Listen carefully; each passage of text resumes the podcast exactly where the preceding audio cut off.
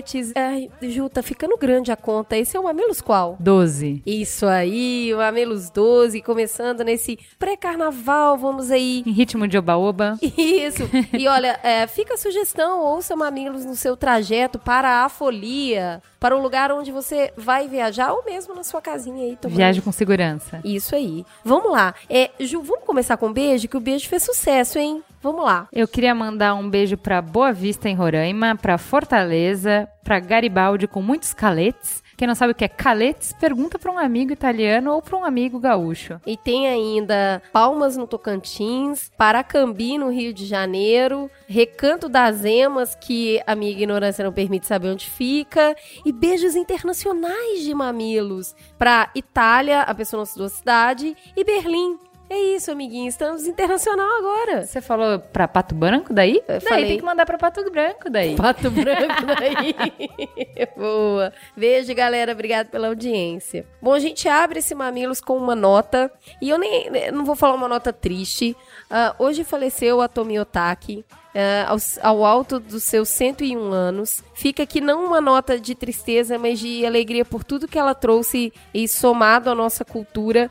Ela é uma artista plástica que se naturalizou brasileira. Aos 23 anos de idade, ela viajou pelo Brasil, ela, foi, ela veio visitar o irmão e ela não pôde voltar por conta da Segunda Guerra Mundial, ela não pôde voltar ao seu país de origem e foi uma grande sorte pra gente. Ela trouxe uma riqueza é, cultural muito grande e ainda nos deu o Rui Otaki, o seu filho, que é um grande arquiteto, que eu sugiro ter um programa Casa Brasileira, que narra muito da obra de Rui Otaki. Fica aqui a lembrança de, de Tomi, que eh, foi sensacional realmente. E até o dia da morte estava trabalhando, uma pessoa muito ativa.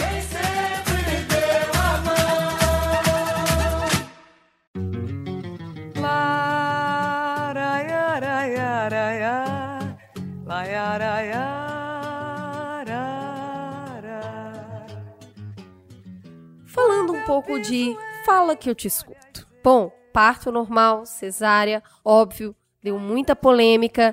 A gente vai citar aqui de uma maneira geral. A gente trouxe o e-mail, não poderia deixar de ser, mas a gente trouxe a participação do Fernando, aqui de São Paulo. Ele começa, não tem como não cativar, ele começa o comentário falando que ele tá falando com a gente da maternidade, que a filha dele tinha acabado de nascer. Ele conta um pouco que ele e a esposa é, desejaram desde o primeiro momento parto normal, e foi assim durante toda uma gravidez que teve seus altos e baixos, mas no, no geral foi tranquila. Mas ao chegar na maternidade, o tempo foi passando, nada de ter dilatação. Eles sempre atendido por, eles assistidos sempre por uma enfermeira. Ela já estava lá há muito tempo, eles vão para a maternidade muito cedo, às 19 horas, que ela consegue, enfim, o atendimento de um obstetra e fala, olha, é, é, ele fala que se sente muito de mãos abanando, né, sem poder fazer nada por ela ali, ela sentindo muita dor, até que finalmente o obstetra fala, não, vamos lá, então vamos fazer a cesárea. O bebê nasceu com o cordão umbilical enrolado, é, sinais vitais fracos. Foi uma correria absurda. Eles passaram um mega susto.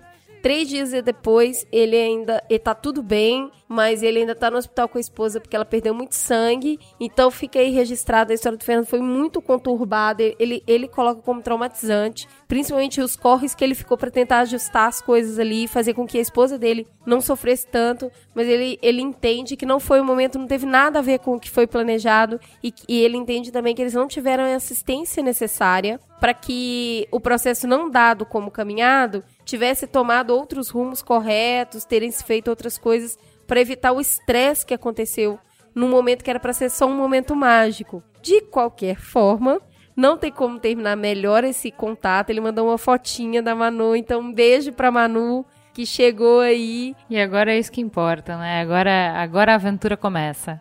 É Parabéns. Fernando. Bem-vindo ao lado de cá. Bom, sobre o Anderson Silva, bafo! Um monte de gente veio comentar, né, Gil? O pessoal contou pra gente coisas que a gente não sabia sobre o Anderson.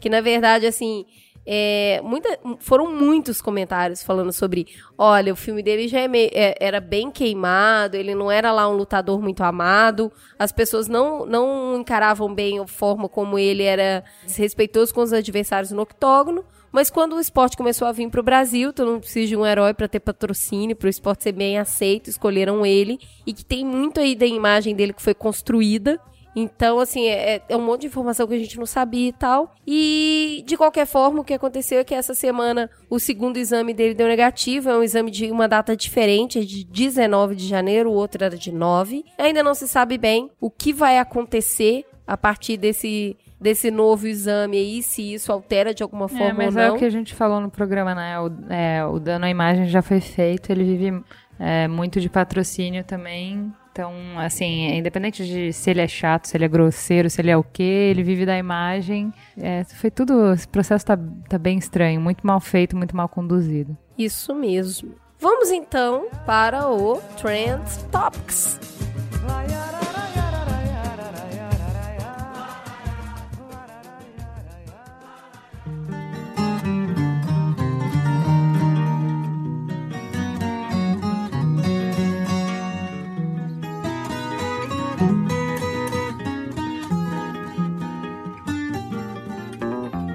Juliana, conta aí, que barraco é esse que tá acontecendo na Câmara? Ah, gente, a gente votou uma Câmara mais conservadora e agora Aguenta. senta que lá vem história, senta que lá vem história. Eu tive uma super discussão hoje com a Sueli, que é minha sogra. Beijo, Su. Por conta disso, que assim, é muito legal você gostar do jogo democrático quando nenhum princípio que você defende está sendo atacado. Mas quando você é minoria e os princípios que você defende vão ser atacados, é começa a ficar bem intragável a democracia. Então, assim, o que, que acontece? O Eduardo Cunha, ele conseguiu é, se eleger como presidente da Câmara e ele já chegou chegando fazendo exatamente o que as pessoas que votaram nele pediram para ele fazer. Então, assim, o melhor político hoje no Brasil é esse Eduardo Cunha. Ele, ele realmente representa as pessoas que botaram ele lá e ele tá mostrando serviço, ele tá empenhado e ele quer tirar um monte de pauta da frente. Então, o que, que ele fez essa semana? Ele já falou que é, legalização de aborto e casamento gay só passam pra pauta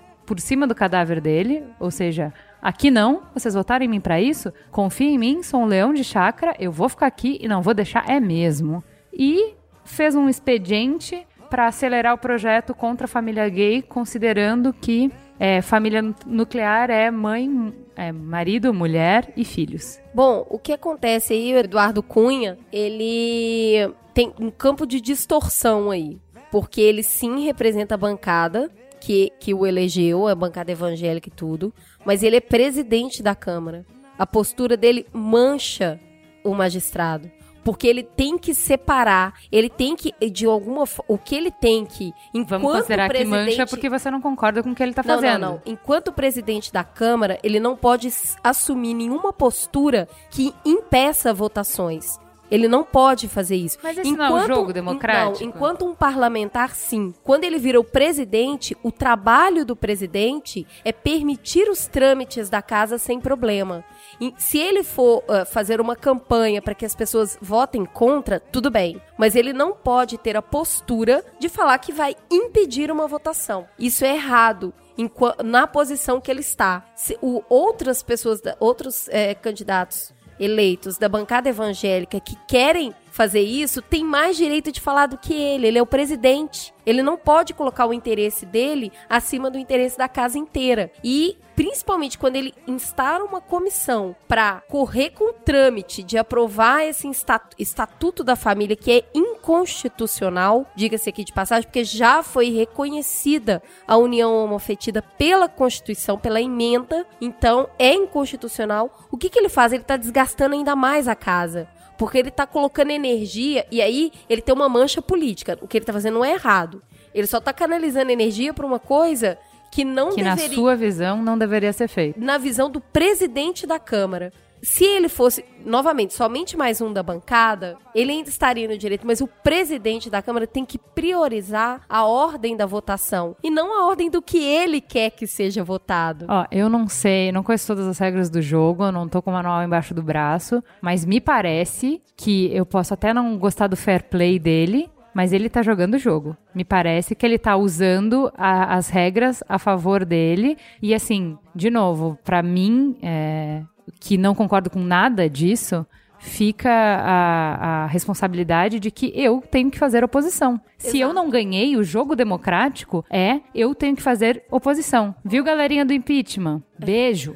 o que se pode fazer a respeito disso é isso: criticar, a mídia criticar, a sociedade criticar, e com certeza o Supremo, de alguma forma, é, essa pressão popular tem que chegar quando isso passar para o Supremo, para aí sim ter uma posição contrária a tudo isso. Ah, vamos falar de coisa boa? Enquanto tem gente ali falando não, tem quem fala sim. É, vamos falar que a modelo transexual Leia T está entre as mulheres que mudaram a moda italiana segundo a revista Forbes. Como foi isso, Cris? Não é uma revistinha, é a Forbes, amigos. Então ela ela foi, ela está na lista das pessoas mais influentes e que mudaram o mundo da moda na Itália é lindo isso, né? Ela é linda, a história é linda, mas ela foi a primeira modelo transexual a fazer desfiles para grifes internacionais.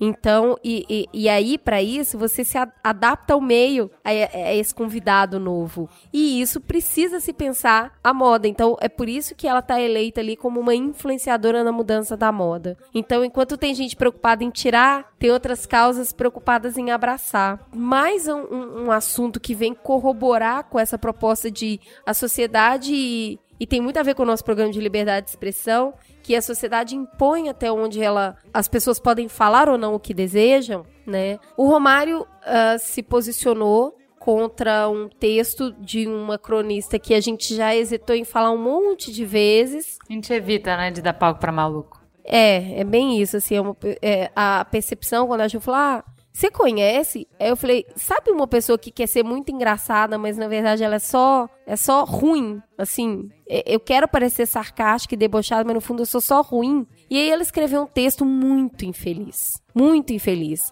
Uh, eu não vou citar tudo aqui de novo, né? É da, como é que é a expressão? Palco pra maluco. Né? Isso mesmo. Mas ela, ela fala no texto que as crianças com síndrome de Down, elas causam um incômodo e atualmente no politicamente correto a gente tem que fingir que tá tudo bem e que essa onda de adoção e principalmente de crianças afro-negras, que a competição é por quem adota o mais feio, que tudo agora é do politicamente correto. E assim, o texto é muito infeliz. O Romário foi lá, mas numa classe, amigos mas numa classe, o texto dela falava assim: Eu quero voltar no tempo que eu poderia falar sem estar sem tá incomodando os outros. E ele fala assim: Se você quer isso de novo, realmente você está no tempo errado. Sabe o que eu acho legal do texto dele? É assim: quem diria Romário filósofo? Mas é, o que ficou para mim é assim: não saia brandindo a sua ignorância por aí. Tudo bem ser ignorante, não tem problema. Mas não fica se orgulhando e expondo ela na vitrine, né? Tipo, Marketing da fica, fica quietinho, cara, né? Menos. O texto dele é muito bacana e, assim, o lugar de fala dele é foda, né? Porra, pai de uma menina com síndrome de Down, super ativista. É, eu acompanho ele no Twitter pra ver o trabalho dele é, no Congresso. E, assim, toda vez que alguém de, de, de doenças raras pede alguma coisa, ele procura, vai saber, vai atrás. Ele, ele faz a estrutura andar para que essas pessoas tenham voz e tenham vez. É sensacional o trabalho dele. E aí, é, não é o, o primeiro texto, tá? Dessa cronista que causou todo esse rebuliço. E, coincidência ou não, depois do texto dele, que muitas pessoas apoiaram e compartilharam, a pessoa foi desligada do veículo por qual ela escrevia. Eu tava até perguntando por uma amiga minha, como que isso acontece no jornal? O cronista pode escrever o que, o colunista pode escrever o que ele quiser? Aí ela tava me contando que é assim. Quando a pessoa escreve um texto muito polêmico, o editor chama e fala: "Olha, isso vai dar problema. Você banca Aí o cara fala assim, eu banco. Aí o cara põe no ar. Quando tem um segundo, o cara já fala: olha, a repercussão tá muito negativa. É um aconselhamento, sabe? Uma pessoa fala: eu banco. E aí, se vem uma avalanche, o veículo tem total. É muito sincera essa troca de tipo, desliga. E foi o que aconteceu. E a pessoa, inclusive, deletou a página no Facebook. Coincidência ou não, é, logo depois do texto aconteceu aconteceram esses passos, ou seja, é, não, não, não existe mais espaço, a sociedade, pelo menos grande parte dela, se mobiliza e fala, eu não quero ouvir a sua ignorância. E foi isso que aconteceu nesse caso. Então, assim, mobilizar para as causas vale a pena, sabe? Gente, se, e, e eu, eu já comecei a ver uma onda no meu Facebook de gente revoltado com a proposta do Eduardo Cunha. Vamos nos mobilizar. Esse é o jeito certo. Não é tiro o Eduardo Cunha. É porque a gente tem muito isso, não deu certo, troca. Você troca e vai por quem? Não. Não colocou ele lá? O cara tem que trabalhar em prol da sociedade inteira, não é só em prol da bancada dele. É isso. É, é esse o recado final. Ju, fala uma coisa boa aí. Nossa, uma ação muito legal. É, ela foi feita pelo que? É Ogvi? Isso. Pela Ogvi. A gente sabe que a gente tem um problema, como em vários lugares do mundo também, de violência em estádio, em dias de jogos. Uma das saídas que, que tá se, se desenhando aí é, é que os clássicos sejam só de uma torcida, o que é tirar boa parte da, da alegria do estádio, da graça Tesão, do né? estádio, é.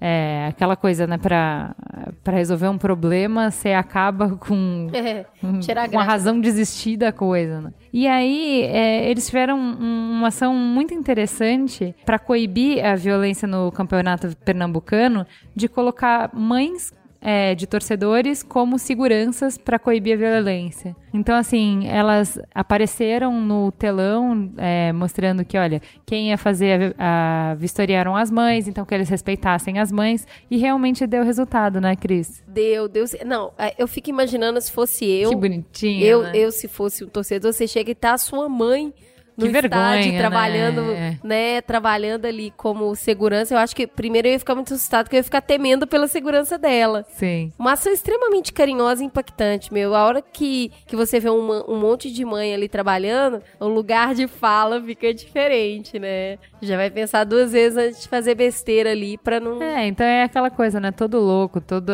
descontrolado, todo violento. Tem mãe, né? E assim, a gente pode não gostar do mundo inteiro, mas da mãe a gente gosta. Então. Excelente ideia, parabéns, Ogni. Original, simples e muito efetiva. Então, parabéns mesmo, muito legal. Mas sei que tem gente no fundo querendo sambar. Quem é de sambar, vem agora.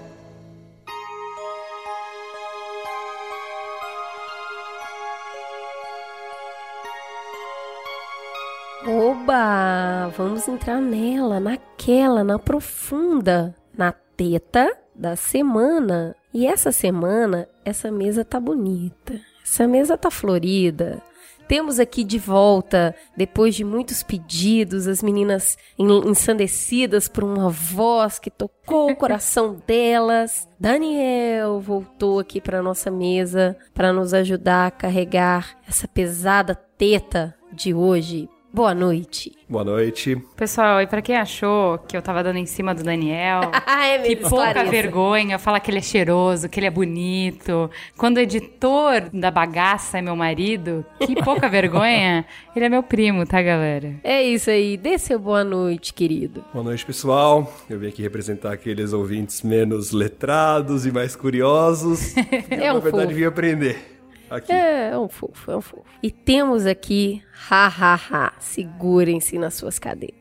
Ele, na verdade, não existe, mas nos deu a honra de se materializar em um corpo e vir até essa mesa para trazer seu charme e seu conhecimento. Ele é o poderoso deus do textão do Facebook, Ian Black. Olá, moças. Muito obrigado. Obrigado, Cris. obrigado, Ju. É um prazer estar ao lado de vocês, um prazer estar ao lado do Daniel. E vamos escrever um pouco menos e falar um pouco mais hoje. Isso aí. Ju, que que que que que, que a gente vai fazer hoje? Primeira coisa, a gente precisa agradecer. Obrigado, obrigado, obrigada, galera, porque mais uma vez a rede incrível de mamilos de fora se organizou e fez chover. Conseguimos contatos fantásticos de pessoas que nos ajudaram a preparar um conteúdo bem forte para vocês nesse tempo ridículo de preparação de um dia e meio. E, sinceramente, a gente nem imaginou que, podia, que podíamos chegar tão longe. Entrevistamos juiz, policial, jornalista. E olha, vocês vão nos empurrando, a gente vai indo, a gente vai indo, a gente vai indo. E a gente nem percebe. Essa teta não que se enxerga. ponto, Que ponto que a gente chegou, porque eu só me dei conta porque uma das ligações, eu tava ligando pro contato, que é o contato de uma amiga me passou no carro do lado do Merigo. Quando eu desliguei, ele falou: Você tá maluca? Eu não ligo nem pra amigo, eu não peço favor nem pra minha irmã. Está ligando pra uma pessoa que nunca te viu na vida, que não sabe que caralho é um podcast, e pedindo pra ir no seu escritório amanhã gravar um programa com você. Você tá louca? Eu gosto assim, quando a pessoa atende numa boa vontade bizarra, e aí começa a falar e de repente ela fala assim: Desculpa, mas é, quem são vocês mesmo? O que vocês fazem? Não, a gente não é, não é bem ninguém, não, dona. A gente é só duas publicitárias aí que tá. É... A gente tem tempo, tá fazendo um podcast. Aconteceu isso com a Anistia Internacional, porque a menina tava me atendendo com uma boa vontade. Lá no meio da discussão, ela falou assim: Não, desculpa, mas é, de qual é a ONG que você é mesmo? não, não, ONG não. Mas e coletivo, então, né? Coletivo. Não, coletivo. Ah, jornalista independente, então. É, na verdade, eu sou publicitária, né? assim, experiência é, em, em jornalismo. Não, não, também não trabalhamos. Assim, na verdade, a gente começou em novembro a fazer um podcast, mas. ah, Juliana, Juliana, joga na mesa esse cenário. Vamos lá. Vamos lá. Então, vamos começar com a pauta da semana. Foi motivada pela notícia da morte de 12 ou 13 jovens em um suposto enfrentamento com a polícia em Salvador, no que está sendo chamado de chacina do Cabula. Vamos colocar aqui na mesa a versão oficial e a versão da comunidade, das famílias, dos coletivos de enfrentamento à violência policial. Então, segundo a Secretaria de Segurança Pública da Bahia, o tiroteio aconteceu por volta das 4 horas da manhã. Rondas especiais da PM recebeu uma denúncia de que um grupo planejava assaltar uma agência bancária na região e nove policiais, divididos em três viaturas, foram atender o chamado. Chegando no local, os PMs encontraram um veículo e cerca de seis homens próximos a uma agência da Caixa Econômica. Ao se dirigirem ao grupo, eles atiraram contra os agentes e fugiram em direção ao matagal, onde havia outros integrantes da quadrilha escondidos, num total de cerca de 30 pessoas. O governo disse que eles tinham passagem pela polícia, que houve troca de tiros e 13 crianças, rapazes, adolescentes, jovens foram mortos. A versão da comunidade. O governo apresenta um fabuloso arsenal de armas à imprensa, arsenal digno de uma guerra de alta intensidade, numa ação em que um policial foi baleado de raspão, enquanto 13 pessoas foram mortas, e uma troca de tiros ou suposto confronto. Conforme fotos divulgadas por redes sociais pelos próprios policiais, observa-se jovens negros com perfurações nas, nas costas e na barriga, ferimentos na cabeça, não se percebendo qualquer perfuração nas roupas camufladas que se diziam ser do exército. Depoimentos de moradores falam que pessoas foram enfileiradas em frente às viaturas e assassinadas. A polícia fala em quadrilha de roubo à caixa de banco, porém não apresenta qualquer explosivo, não explica como esses bandidos que procuravam assaltar foram mortos perto de sua casa. Um dia depois, três meninos foram mortos no mesmo lugar. A versão oficial é que esses três rapazes eram envolvidos com tráfico de drogas na região e que eles foram, e junto com eles foram encontrados 32 papelotes de cocaína. E aí segura na minha mão e me ajuda, porque essa aí é difícil, galera. vou falar o Depoimento da mãe do menino. É, vizinhos disseram aos pais de Alexandro que ele deu de cara com os policiais num trecho escuro da rua. Segundo os relatos, os PMs surravam Rafael de Oliveira Cerqueira e Denilson Campos de Santos. Quando pensou em retornar, Alexandro foi alertado por um dos PMs. Você tem três minutos para vir até aqui, disse o policial. Ele foi, disse que trabalhava, mas mesmo assim apanhou e muito. Ele gritava: socorro, socorro, mas ninguém podia fazer nada, contou o pai. Eles dizem que aconteceu troca de tiros. Mas como? Ele levou cinco tiros e teve as pernas quebradas. Já os policiais não levaram nenhum tiro, declarou Carla, mãe de Alessandro. Ainda de acordo com os vizinhos que ouviram a ação, o rapaz reconheceu seu algoz, que, segundo eles, frequentemente lanchava na pizzaria de sua mãe. Não faz isso comigo, Bira, relataram ter sido as últimas palavras do jovem. E com essa tragédia que eu acredito que a maioria dos nossos ouvintes não escutou, porque ela não aconteceu em São Paulo e nem no Rio, porque eram meninos negros e pobres de periferia. Isso não repercutiu nas redes sociais. A gente falou um monte sobre a cerveja da escola, mas a gente não falou sobre isso. Foi isso que nos trouxe, depois de 12 programas, 11 programas, a falar sobre violência policial. Então, a gente segurou esse assunto durante um tempo porque é uma realidade muito crua, né? O que aconteceu em Cabula, né? O nome que Nunca tinha ouvido falar. E de repente, o que a, a manchete que eu vi estava escrito o seguinte: é, em troca de tiro com bandidos, policiais matam 12. Falei, caraca, era um sniper, né? Porque como, como que isso aconteceu? Não morrer nenhum do lado de cá, 12 do lado de lá. E aí começa uma série de troca de acusações, uma série de pais pedindo informação. Eu tava vendo a mãe do Alexandro, que, que é essa que dá o depoimento, ela é mais nova que eu. Então, assim, que tá lá tentando entender até agora o que, que aconteceu com a vida dela. E isso motivou uma. motiva uma série de pensamentos, inclusive porque isso não caiu na grande mídia, por que, que isso não repercutiu tanto? Embasou aqui também uh, as leituras que nós fizemos a partir disso. Então, qual que é a história que a gente quer contar hoje? Como que a gente vai tratar esse tema, Ju? Me parece claro que existem maus profissionais na polícia, como em qualquer profissão.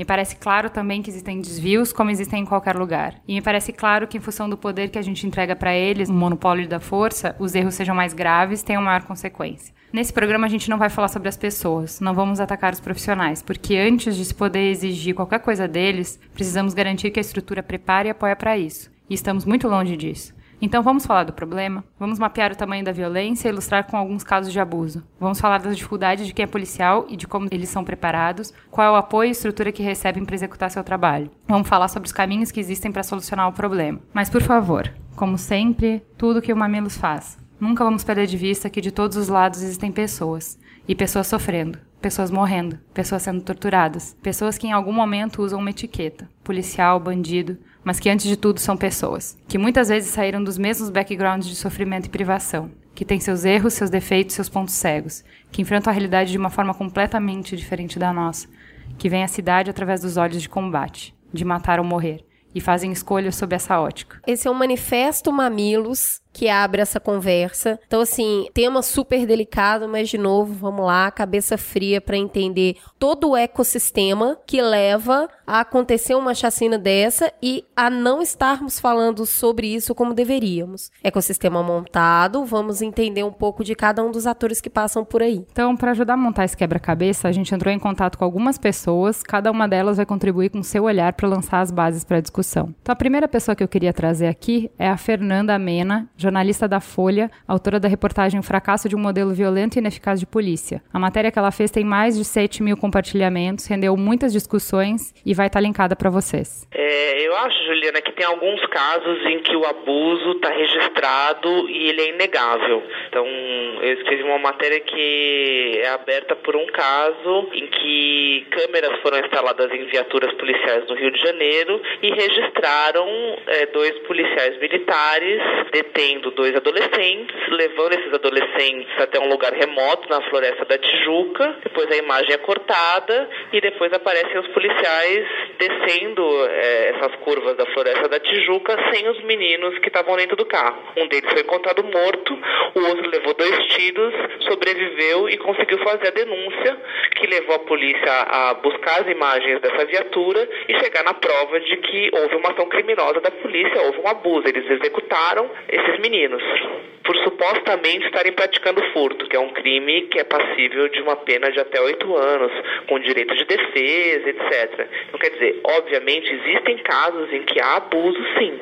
No entanto, a polícia alega, por outro lado, que os policiais também morrem muito, que eles estão expostos a um risco extremado, que os bandidos estão altamente armados, que são mais numerosos nas ações, então que a polícia está sempre em desvantagem e por isso há embates muito violentos em que se mata e se morre. Então fica difícil a gente, quer dizer, é evidente que há casos em que há abuso. Historicamente, a polícia brasileira é uma polícia que foi criada para proteger o poder. Para você ter uma ideia, a grande mãe, digamos assim, da polícia militar que a gente tem hoje chamava-se Guarda Nacional. Ela foi criada em 1809 pelo Dom João VI e ela tinha entre as suas funções proteger o Dom João VI, ou seja, proteger o poder e açoitar publicamente escravos. Então você tem uma polícia que na sua raiz ela é racista e ela é elitista. E isso é uma coisa que é difícil de você mudar, quer dizer, você tem que mudar uma cultura. Então é óbvio que existe, existe uma sensação, quer dizer, a gente teve também no meio uma ditadura militar que não criou o problema, mas ajudou a agravar o problema, porque as polícias foram o braço que executava a repressão aos comunistas e aos militantes da esquerda em nome do exército. Então eram eles que faziam as torturas, eram eles que prendiam. Então você intensificou aspectos ruins que já estavam presentes na polícia desde o seu nascimento. Por outro lado, existem sim problemas que os policiais enfrentam nas ruas que também aprofundam essas questões, que é a falta de treinamento, que é a falta de equipamento, que são os baixos salários, que são sim grupos criminosos altamente armados, cada vez mais organizados. Então a gente tem uma combinação explosiva que torna o problema da segurança pública talvez um dos maiores problemas que o Brasil viva hoje e que dá esses números terríveis de, de pessoas assassinadas no país e de pessoas mortas pela polícia. Agora a gente vai ouvir o depoimento do juiz Gerivaldo Alves Neiva, do interior da Bahia. É evidente que a violência policial é é algo quase que cultural, é algo presente, seja São Paulo, seja Rio de Janeiro, seja no bairro do Cabula, em Salvador, seja Feira de Santana, seja em Conceição do Coité. Ela está espalhada, ela está arraigada, às vezes parece que a opinião pública pede, necessita, precisa esse tipo dessa, dessa violência policial. Eu vejo essa violência mais ou menos de duas formas. Tanto aquela cruel, estúpida da tortura, da morte, do espancamento, como uma violência policial contra o próprio Estado de Direito, no sentido de que o, o, o aparato repressivo policial sente-se tão autoridade a ponto de dispensar os, as instituições do Estado Democrático do Direito numa ânsia desenfreada de querer fazer uma justiça com suas próprias mãos. Então, o policial militar, seja o daqui da minha cidade do interior, seja das capitais, ele se sente autoridade a ponto de que ele investiga, julga e executa, dispensando o papel do delegado de polícia, do Ministério Público, do Poder Judiciário. Enfim, devido ao processo legal, contraditório e ampla defesa, são permanentemente, são cotidianamente violentados pela ação policial. Então vejo esses dois anos. Tanto ela existe na forma da tortura, do espancamento, como hoje o aparato policial violenta o Estado Democrático de Direito no Brasil. Por que o senhor acha que isso acontece? Olha, primeiro já, já desencadeando esse, esses dois aspectos que vejo na violência. O policial militar na formação sua tradicional, a da caserna, da disciplina, da herança que ele recebe, da lavagem cerebral que ele recebe diariamente ali do, do seu comando e da sua organização, ele termina sendo um reprodutor de um sistema historicamente autoritário. A organização policial militar, herança de exército, herança da velha Guarda Nacional, ela é autoritária, ela se sente autoridade para resolver o problema de segurança pública, como se esse fosse seu papel. Então, o policial militar termina sendo um reprodutor desse pensamento autoritário, desse pensamento arcaico. Ele sai para a rua, então, imbuído disso. Você é o responsável para resolver o problema. Então, eu digo que, às vezes, quando uma guarnição está numa viatura, que ela está na rua, ela não tem mais comando, ela, ela é um barco à deriva da violência. Ela vai fazer aquilo que os aparelhos todos ideológicos do seu sistema introduziu naqueles policiais. Ao lado disso vai vir, evidentemente, toda a sua história de vida, sua família, seus traumas pessoais, suas tragédias pessoais, suas brigas com a esposa e com os filhos, enfim. Ele na rua é um bomba-relógio para ele explodir a qualquer momento. Agora, é evidente que esse policial ele não, ele, ele não é violento porque ele nasceu e ele quer ser violento. Eu vejo que ele seja uma reprodução de tudo isso. Né? por isso que essa violência policial acontece. E daí, sobre o outro aspecto dessa violência, por que, que ela acontece? Pela fraqueza democrática ainda, pela pouco constitucionalidade das ações policiais, pelo pouco apego nosso aos, aos princípios constitucionais de policial militar se achar que ele é uma autoridade, que ele pode prender de qualquer forma que ele pode que ele pode torturar. E lamentavelmente o que a gente percebe é que essas coisas acontecem, a opinião pública gosta, o, o comando também e, e, e, vai passando. É como se, na linguagem popular mesmo, é como se não, não, não vai dar em nada, como se isso é tão comum. Então o que é que nós vimos da posição do próprio governador da Bahia de chancelar isso, de defender a ação policial, de que é assim mesmo, de que é um, um artilheiro na frente do gol, que não pode perder o gol. Ora, e o Estado democrático de direito. Ora, e os direitos humanos, ora, e tudo mais que a humanidade vem construindo há tantos anos se joga fora dessa forma. Então, existe violência policial sim, me parece que nessas duas vertentes, tanto a herança de lá dentro da caserna, como essa falta de democracia, essa nossa baixa constitucionalidade dessas instituições e dessas práticas.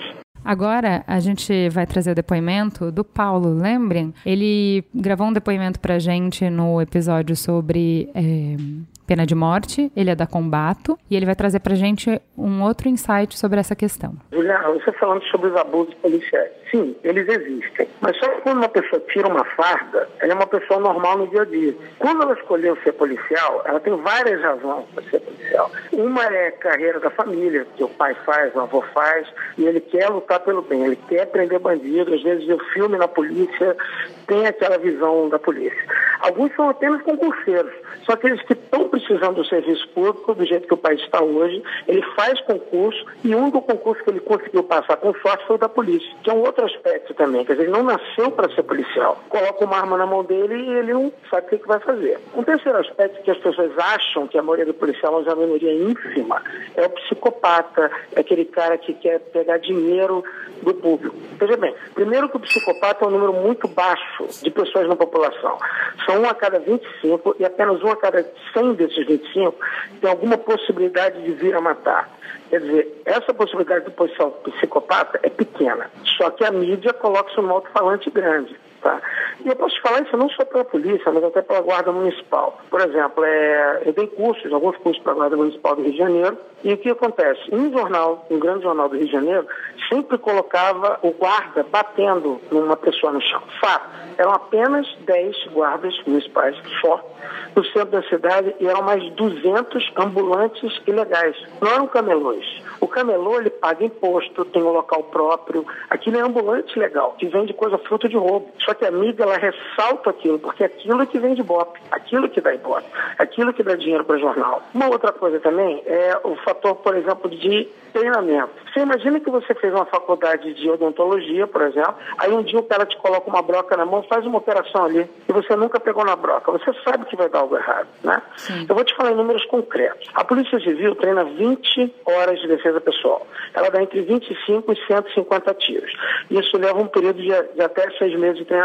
Quanto você acha que você precisou para aprender marketing, por exemplo? Quantas horas? Ah, cinco anos de pelo menos Exatamente. 20 horas é. semanais. Quantos anos eles querem que a polícia seja efetiva? Horas, 20 horas. E nunca mais tem treinamento. Eles nunca mais têm treinamento. Eu estou falando da Polícia Civil, no Rio de Janeiro, mas eu também estou falando da Polícia Militar e todas as outras. Os números de horas variam um pouco, mas o treinamento é mínimo. Tem vários casos aqui da polícia que nunca pegou no fuzil na vida, pegaram só pistola no treinamento, aí eles põem o fuzil na mão dele e vai para a operação. Então, quer dizer, o Estado, ele tem culpa nisso, tá? Por exemplo, teve um governador no Rio de Janeiro, que uns anos atrás, ele formou em dois meses oficiais que eram para ser formados em quatro ou cinco anos.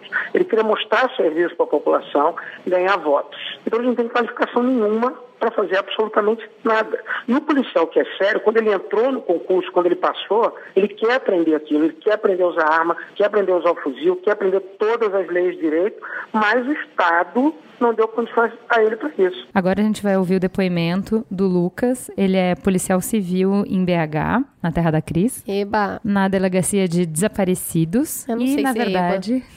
Acho que eu vou retirar o EBA. e ele, na verdade, é a invasão do MDM no Mamilos. Qual é a forma de você combater em situações tão desiguais?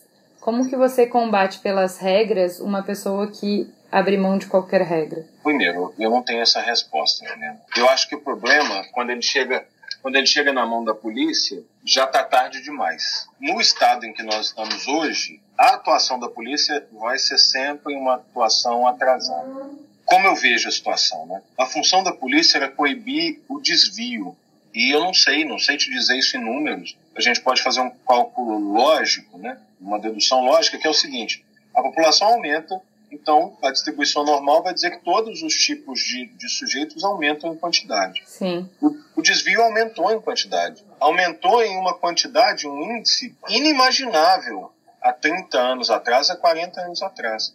E a gente continua encarando essas coisas da mesma forma, sem perceber que agora, na contemporaneidade, atacar o evento, o expoente, o final da ponta lá, da, da cauda, não é suficiente mais. Entendi. A polícia por si não resolve nada, é completamente incapaz de resolver as coisas. O sistema prisional, por sua vez, também é incapaz de resolver uma coisa que entende, começou muito antes. Em muitas outras situações, a polícia vai ficar, e isso é, é uma constante no discurso dos meus colegas, enxugando gelo, fazendo hoje uma ação que vai ser inútil amanhã, ou tendo que prender um sujeito ou correr atrás de um sujeito que amanhã vai estar solto, ou que, se aquele, aquele um não tiver solto, amanhã vão ter três, quatro, cinco, dez fazendo a mesma coisa que aquele primeiro tinha feito ontem. Alguns colegas meus com mais tempo de serviço, né, eles assinalam assim, com muita clareza, um aumento desesperado, assim, um aumento radical da violência em Belo Horizonte, principalmente dos crimes contra a vida, com a entrada do crack. Investigadores com 20, 30 anos de casa falam isso, olha, você não conheceu a situação do crime em Belo Horizonte antes do crack. Depois do crack, ele é um monstro, né? Toda uma rede de comércio, o tráfico da droga gera, né? E aí acaba que isso está caindo em outras áreas. Isso é um incômodo para a gente na homicídios, por exemplo, né? onde eu trabalhei um tempo.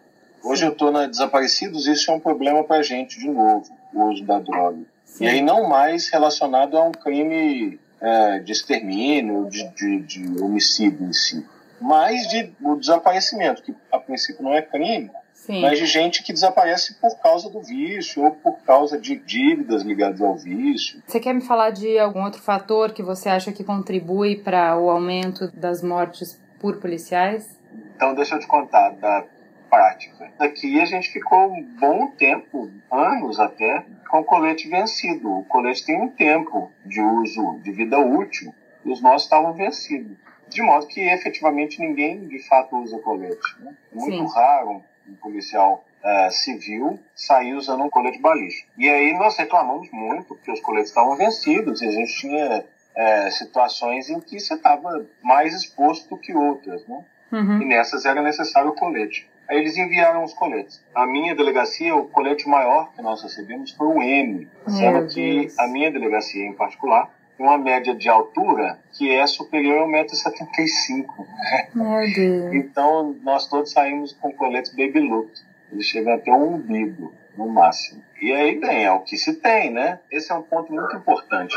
O meu curso de formação, quando eu entrei para a polícia, foi um curso, foi uma aberração ele hoje, até hoje, ele é comentado como aquele curso que o povo tinha aula de direitos humanos em muitos meses e tal. É, foi um curso longo, por longo eu quero dizer nove meses, e nesses nove meses a gente teve uma carga introdutória de formação humana que a polícia nunca tinha tido e nunca mais voltou a ter. A gente ficou coisa de quatro ou cinco meses estudando temas que para a maioria dos policiais que estavam na ativa naquele momento não faziam o menor sentido. Então nós tínhamos aulas com não policiais, falando de antropologia, de direitos humanos, de técnicas de metodologia científica, enfim, uma série de coisas de sociologia, de filosofia, que para os policiais de então não fazia o menor sentido. E aí, depois, quando a gente passou a ter aula com os policiais, é, eles sempre se referiam àquele período anterior com, com chacota. No sentido, ah, eu quero ver o que vocês vão fazer com a aula de filosofia quando o cara estiver atirando em cima de você. Se você vai dizer, por gentileza, você pode parar de atirar, porque a filosofia kantiana. Então era sempre essa piada, assim. Ainda com essa formação humana, né, vamos chamar assim, muito maior do que era costume, ainda isso não correspondia, primeiro, à visão que os aspirantes tinham, a representação né, que os aspirantes tinham do que era ser um policial. Então, os aspirantes também assistiam essas aulas e diziam: Isso aqui não tem nada a ver, eles estão querendo que eu morra porque eu vou discutir filosofia com um cara que quer atirar em mim.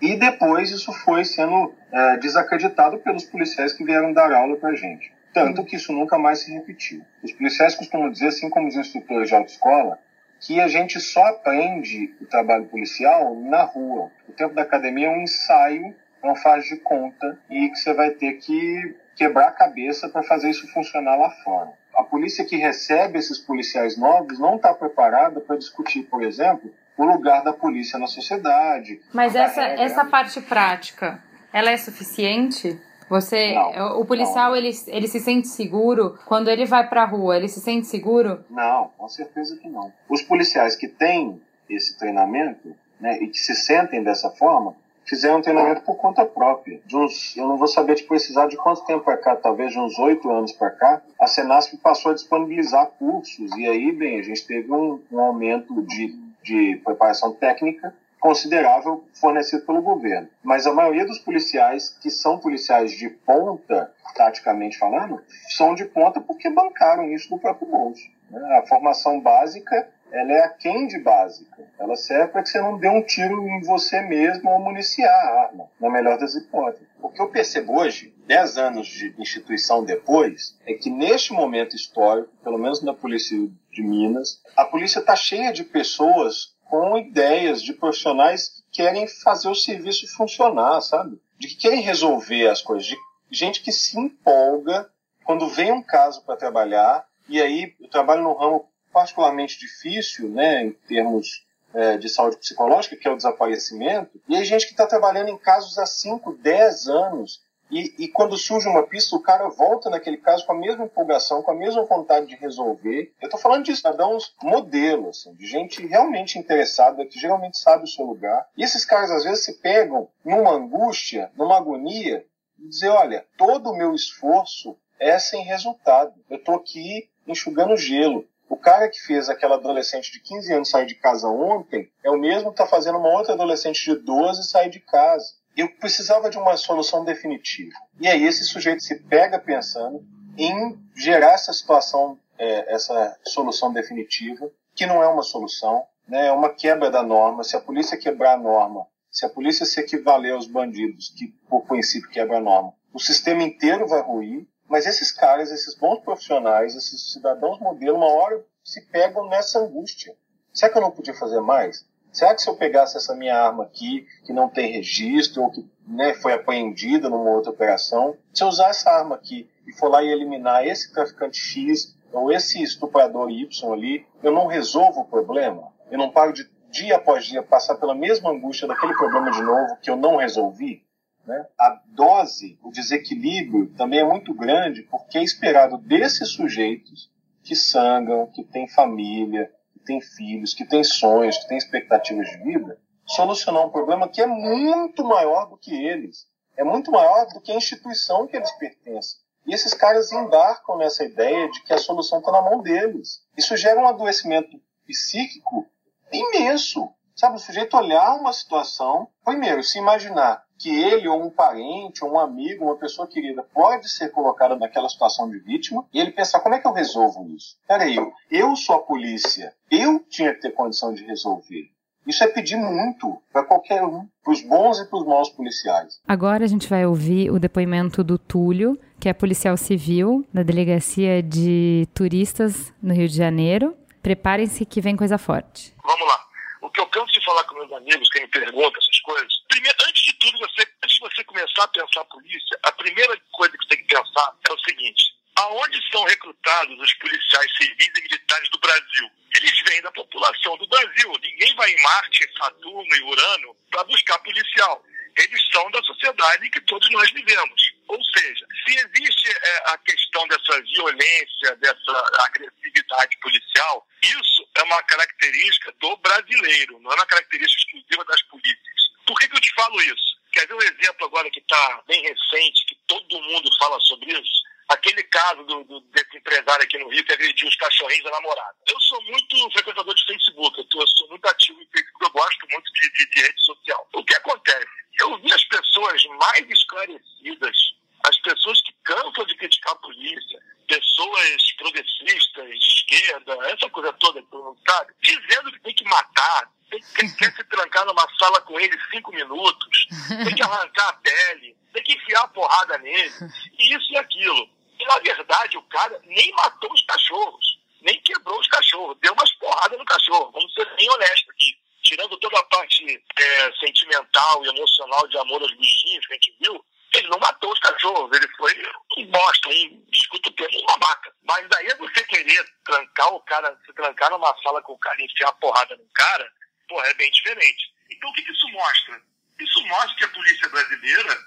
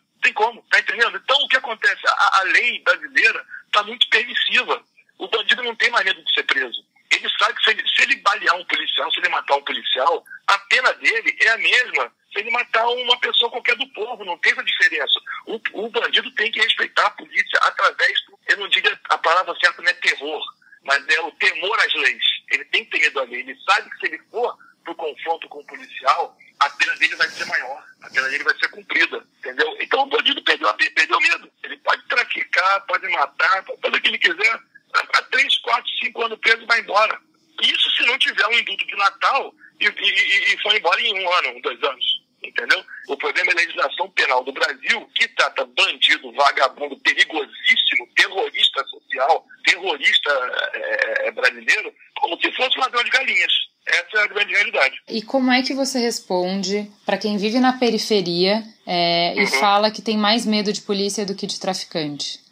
Eu falo, procure, procure conhecer o policial que trabalha perto de você. Vai lá, troca um papo com ele, é, é, é, troca uma ideia com ele, seja amigo dele, não, já não chega com pedras na mão, chega com o coração aberto, vai conversar com ele, vai conhecer, ó, meu nome é fulano, eu moro ali, eu sou amigo do, é, meu filho é esse, aquele. Eu acho que tinha que existir uma, uma polícia, eu sou muito a favor disso, a polícia tipo comunitária. O policial que trabalha na sua região, você tem que conhecer, saber quem é, ter contato com ele, contato direto com ele, porque as pessoas, infelizmente, preconceito que existe, eu, eu afirmo isso, já passei por isso na própria pele, chama-se preconceito isso. Da mesma maneira que você me disse que o negrinho na favela de madrugada é chamado de marginal, um policial com uma farda azul é chamado de bandido. É a mesma coisa, é exatamente a mesma coisa só que em polos diferentes, entendeu? Você, você ter preconceito contra o negro, contra o homossexual, contra uma lésbica, contra qualquer coisa que seja, é a mesma coisa que ter preconceito contra, contra alguém, contra um pai de família que está vestindo uma farda da PM. Invariavelmente, quando eu quando eu faço amizades novas, pessoas que não me conhecem, depois de adquirirem confiança, conversarem comigo, eu falo, eu sou policial civil. Eu falo, como assim? Como você pode ser policial civil?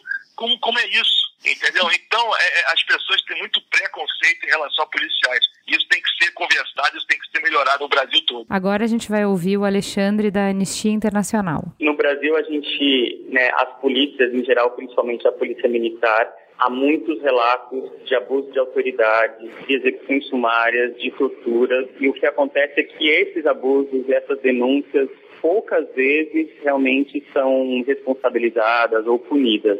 Então, a gente tem hoje um problema estrutural nas nossas corporações é, policiais, especialmente com relação à responsabilização dos agentes e sistemas efetivos de controle né, externo da atividade policial. A polícia né, tem um papel importantíssimo na sociedade, ela que deveria garantir a segurança pública de todos e todas, independente se você é rico, pobre, negro ou branco. Mas o que acontece pela a estruturação das polícias no Brasil, também por falta de mecanismos de controle, né, por históricos de momentos políticos de que a polícia foi usada como uma arma de repressão, quando modus operandi de tortura execução sumária, desaparecimentos forçados foram introjetadas dentro das polícias, você tem hoje corporações que não fizeram uma transição democrática, são muito refratárias ao controle e a gente está falando qualquer profissão, qualquer profissional precisa de de controle. O médico tem o conselho de medicina, o advogado tem o AB. que a gente vê na polícia, que são profissionais, tem um monopólio da força, que andam armados, que muitas vezes têm o poder de decidir sobre a vida das pessoas,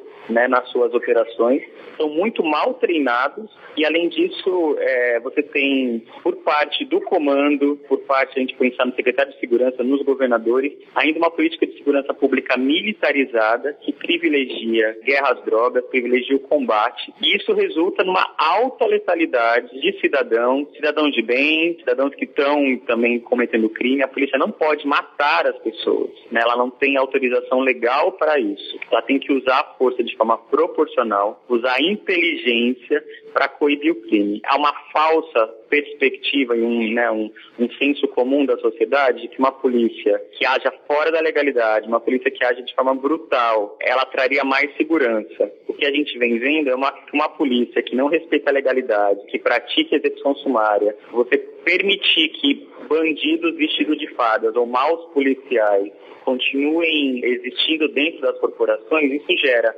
aumento da violência, ciclo da violência, aumento o descrédito das populações com relação às polícias e a gente vê tragédias diárias acontecendo. Vou dar aqui um exemplo, né? Cabula, que aconteceu agora nesse mês de fevereiro na Bahia, foram 13 jovens negros da periferia que foram assassinados. Né? A versão inicial da polícia, que agora já está sendo modificada, de que a primeira coisa que a polícia faz é tanto a militar como a civil e os órgãos de segurança pública também, não é só os policiais, a gente está falando dos gestores da segurança pública, é vincular qualquer um desses casos como se eles fossem bandidos ou traficantes, e a partir daí é como se houvesse uma licença para matar. Então era um traficante, era um bandido, trocou tiro com a polícia e a polícia matou 13 pessoas. O que a gente está vendo, né, nesse caso específico, que acontece em muitos outros casos, há muitos indícios de que houve uma execução sumária, de que esses meninos foram rendidos e executados. Isso vai ter que ser apurado na investigação, mas já há indícios iniciais com relação a isso. E agora foi visto, né, nesse caso específico, que dos 13 meninos, só um tinha passagem pela polícia numa briga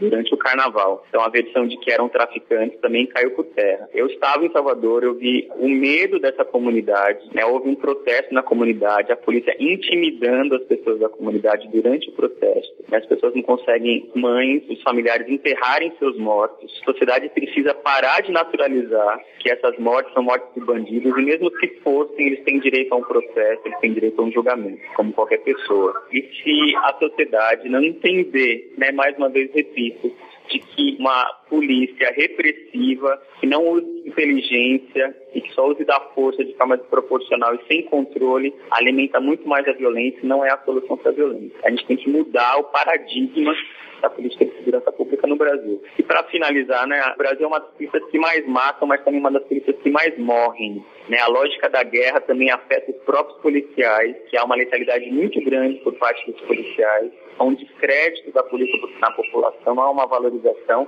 Isso não é a responsabilidade de cada individual, de cada policial. É uma questão estrutural da direção dessa política, dos oficiais que mantêm essa política e também dos gestores, secretários de segurança pública e governadores especialmente. Agora a gente vai ouvir o Renato Sérgio de Lima, do Fórum Brasileiro de Segurança Pública, para a gente começar a tentar entender quais são os caminhos para a gente sair desse enrosco. É reconhecimento de que o problema é sério, que o Brasil, sobre qualquer métrica, sobre qualquer indicador internacional que se convencionou trabalhar, é, tem números que são números muito acima do que seria aceitável na relação entre polícia e sociedade, tanto no que diz respeito à polícia que mata como a polícia que morre, né, os policiais que morrem. Ou seja, no fundo a gente está tendo um quadro onde a lógica é a lógica do enfrentamento com a deteriorização da capacidade de de uma série de questões. Então, um exemplo claro, quando você tem um sequestro, você não sai, não entra tirando, você isola a área, você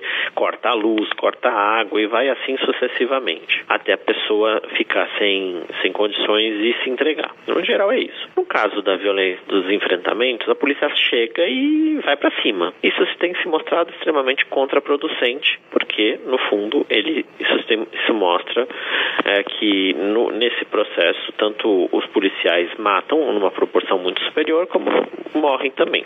Então, primeiro ponto, essa é uma opção institucional, não é uma opção de desvio individual do policial que eventualmente comete excessos. É, muitos dos policiais que você deve ter ouvido vão alegar que os ah, sim, ah, reconhece, a gente tem os excessos e a gente investiga e pune quando é excesso. Não, se a gente olhar os números, a gente vai perceber que é muito além de uma questão de desvio individual de conduta, porque os números são muito altos e a polícia brasileira optou por resolver conflitos por meio da ação letal dos seus policiais. Dito isso, o que, que a gente tem que ver? Basicamente, um pouco a cadeia de responsabilidades, a cadeia de comando disso. Ao contrário do que muitos vão dizer, policial na ponta não atira se tiver supervisionado, se tiver controlado. Então, se tiver oficial dizendo que ele não pode atirar, ele não vai atirar. Então, primeira coisa, um controle interno teria que ser reforçado na ideia de que não é para atirar, só é para atirar quando a vida do policial ou de outra pessoa estiver realmente em risco. Isso se resolve com muita capacitação, com muito treinamento, com muita ação nessa, nessa direção de ensino policial. Outra coisa,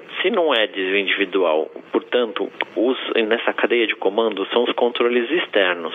O Ministério Público Brasileiro tem, segundo da Constituição a missão de controle externo da atividade policial, mas ele tem se mostrado mais preocupado com a formalidade jurídica da peça inquérito policial e muito menos com a qualidade da investigação feita, o que está sendo feito, o que está deixando de ser feito e como é que poderia ser feito de forma mais eficiente. Então, o Ministério Público tem um papel muito importante e que de alguma forma não o exerce plenamente fica nos aspectos formais e não avança nessa questão. A mesma coisa pode ser dito para o judiciário, que de algum modo fica esperando a provocação e quase sempre isenta e reconhece o que na linguagem técnica se dá da exclusão de ilicitude, ou seja, quando um policial mata em legítima defesa, isso se torna uma exclusão de ilicitude, o que não é ilícito, ele pode matar. Só que em todos os casos é muito estranho. Então, o que, que isso você tem a ver? Primeiro, você tem uma grande questão interna de melhorar os mecanismos de controle, as corregedorias, torná-las mais autônomas, mais independentes.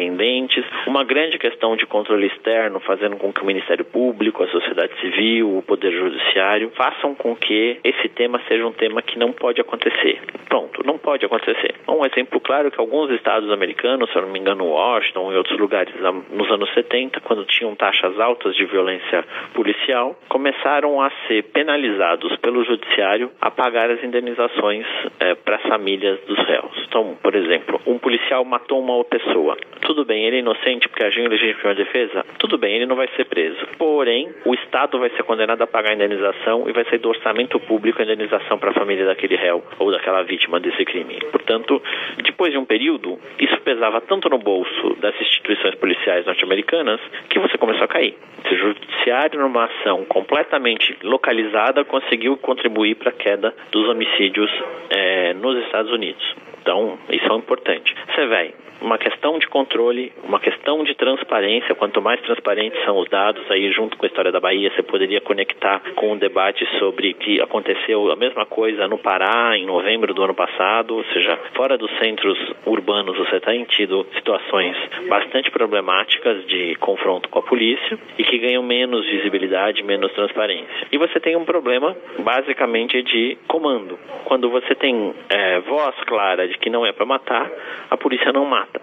Então, no limite, você está numa agenda típica de reforma. Ou você avança nessas reformas, sejam gerenciais, legais, normativas, ou você vai continuar reproduzindo um modelo extremamente perverso, onde a violência policial passa a ser a linguagem. Então, de forma muito resumida, é o que eu vejo como solução. Então, soluções que vão desde a capacitação, é verdade, mas passam pela que a instituição policial e os governos reconheçam que há um problema e que esse problema precisa ser enfrentado, porque se ficar sendo escamoteado, ele só vai crescer. Vamos lá então para a teta.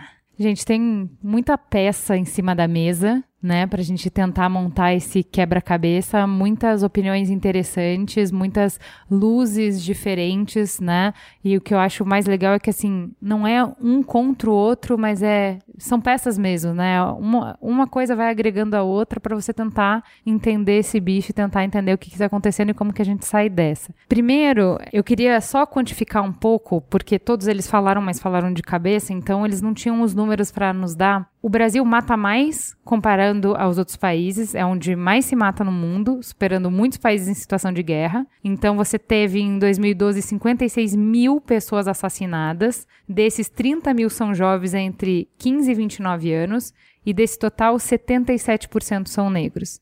A maioria dos homicídios é praticado por armas de fogo e menos de 8% dos casos chegam a ser julgados. E o Brasil mata mais também comparado à série histórica. A taxa de homicídio entre a população de até 19 anos aumentou 194% de 80 a 2012. Dani, quer começar a falar assim de todos os todos esses depoimentos, por onde você começa a destrinchar esse novelo? Qual é a ponta que você puxa? Primeira coisa, é muito bom poder ter autonomia para falar. Eu vi muita gente aí em cima do muro porque tem um nome a zelar, tem alguma coisa, então, para mim é muito óbvio que existe abuso de poder dentro da polícia. Qual é a medida disso? Se a gente está num pareto de 80-20, isso a gente pode discutir depois. Que abuso é inegável e é meio que chover no molhado. Agora, eu, por outro lado, gostei demais dessa nossa última inserção, porque foi alguém que tentou ser mais propositivo, enquanto todo mundo ficou naquele, é, realmente, é muito violento.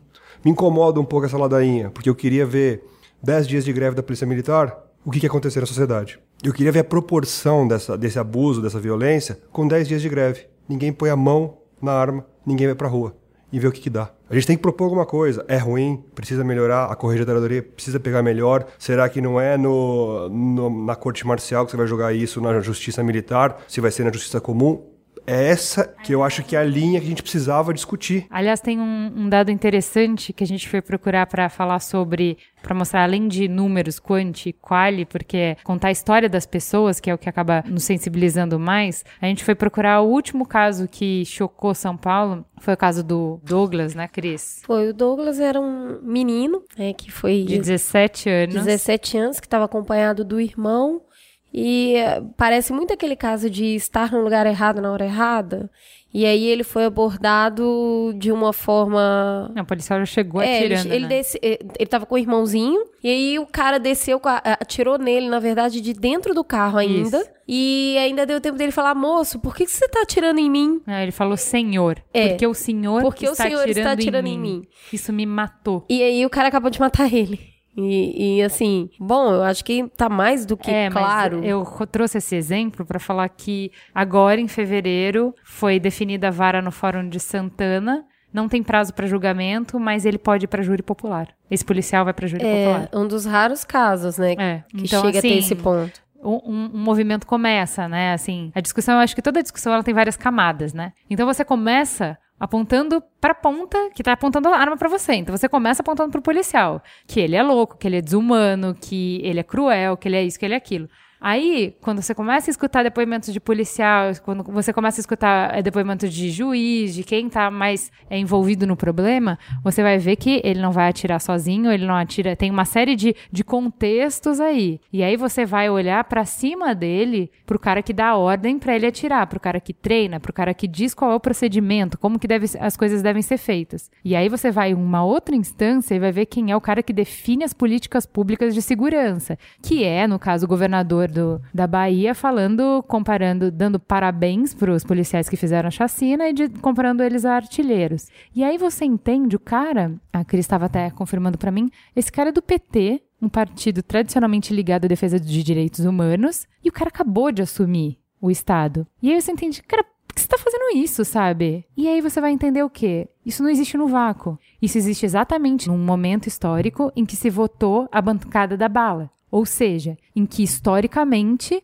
a sociedade foi às urnas para dizer que bandido bom é bandido morto, dá voto. Então, se você começou o seu mandato e você precisa de apoio popular para fazer as coisas, o discurso que eu, povo, tô mandando você falar é bandido bom é bandido morto. Ele foi lá falar o que eu autorizei ele a falar. Ou seja, no final, eu volto sempre pro início. Quem está apontando a arma sempre sou eu. Numa sociedade democrática, quem aponta a arma sou eu. Eu acredito que não é viável falar sobre violência policial sem passar por dois pontos muito cruciais, que é o combate às drogas e o racismo. Tem um ponto que em uma das entrevistas foi levantado que é: você não sabe quem é o bandido. Olha só, ele, quem, onde está o Oli? Né? Tem um monte de gente ali. Quem é o bandido? Esse cara parte de um pressuposto. Esse, esse pressuposto tem a ver muito com a forma como a pessoa está vestida e muito a ver com a cor da pele da pessoa. Então ele já, né? Ele já começa a mirar naquele meio. É muito óbvio que existe o abuso, é muito óbvio que existe uma escala, e eu queria entender como que você vê esse, esse panorama, esse probleminha. Eu vi, fiquei espantado com muitas coisas, com os depoimentos e com o texto. Aquela, muito tem a frase do que por que você está fazendo isso comigo, Bira? Eu, eu, merda, eu vi né? os olhos Quebra da Jo assim, enchendo de lágrimas, eu, eu senti isso, isso para mim me machuca muito. E eu fico um pouco desesperado quando um problema não é tão simples. É, eu acho que a gente acaba sempre esbarrando pelo que eu acho que talvez seja o maior problema do Brasil, que é educação.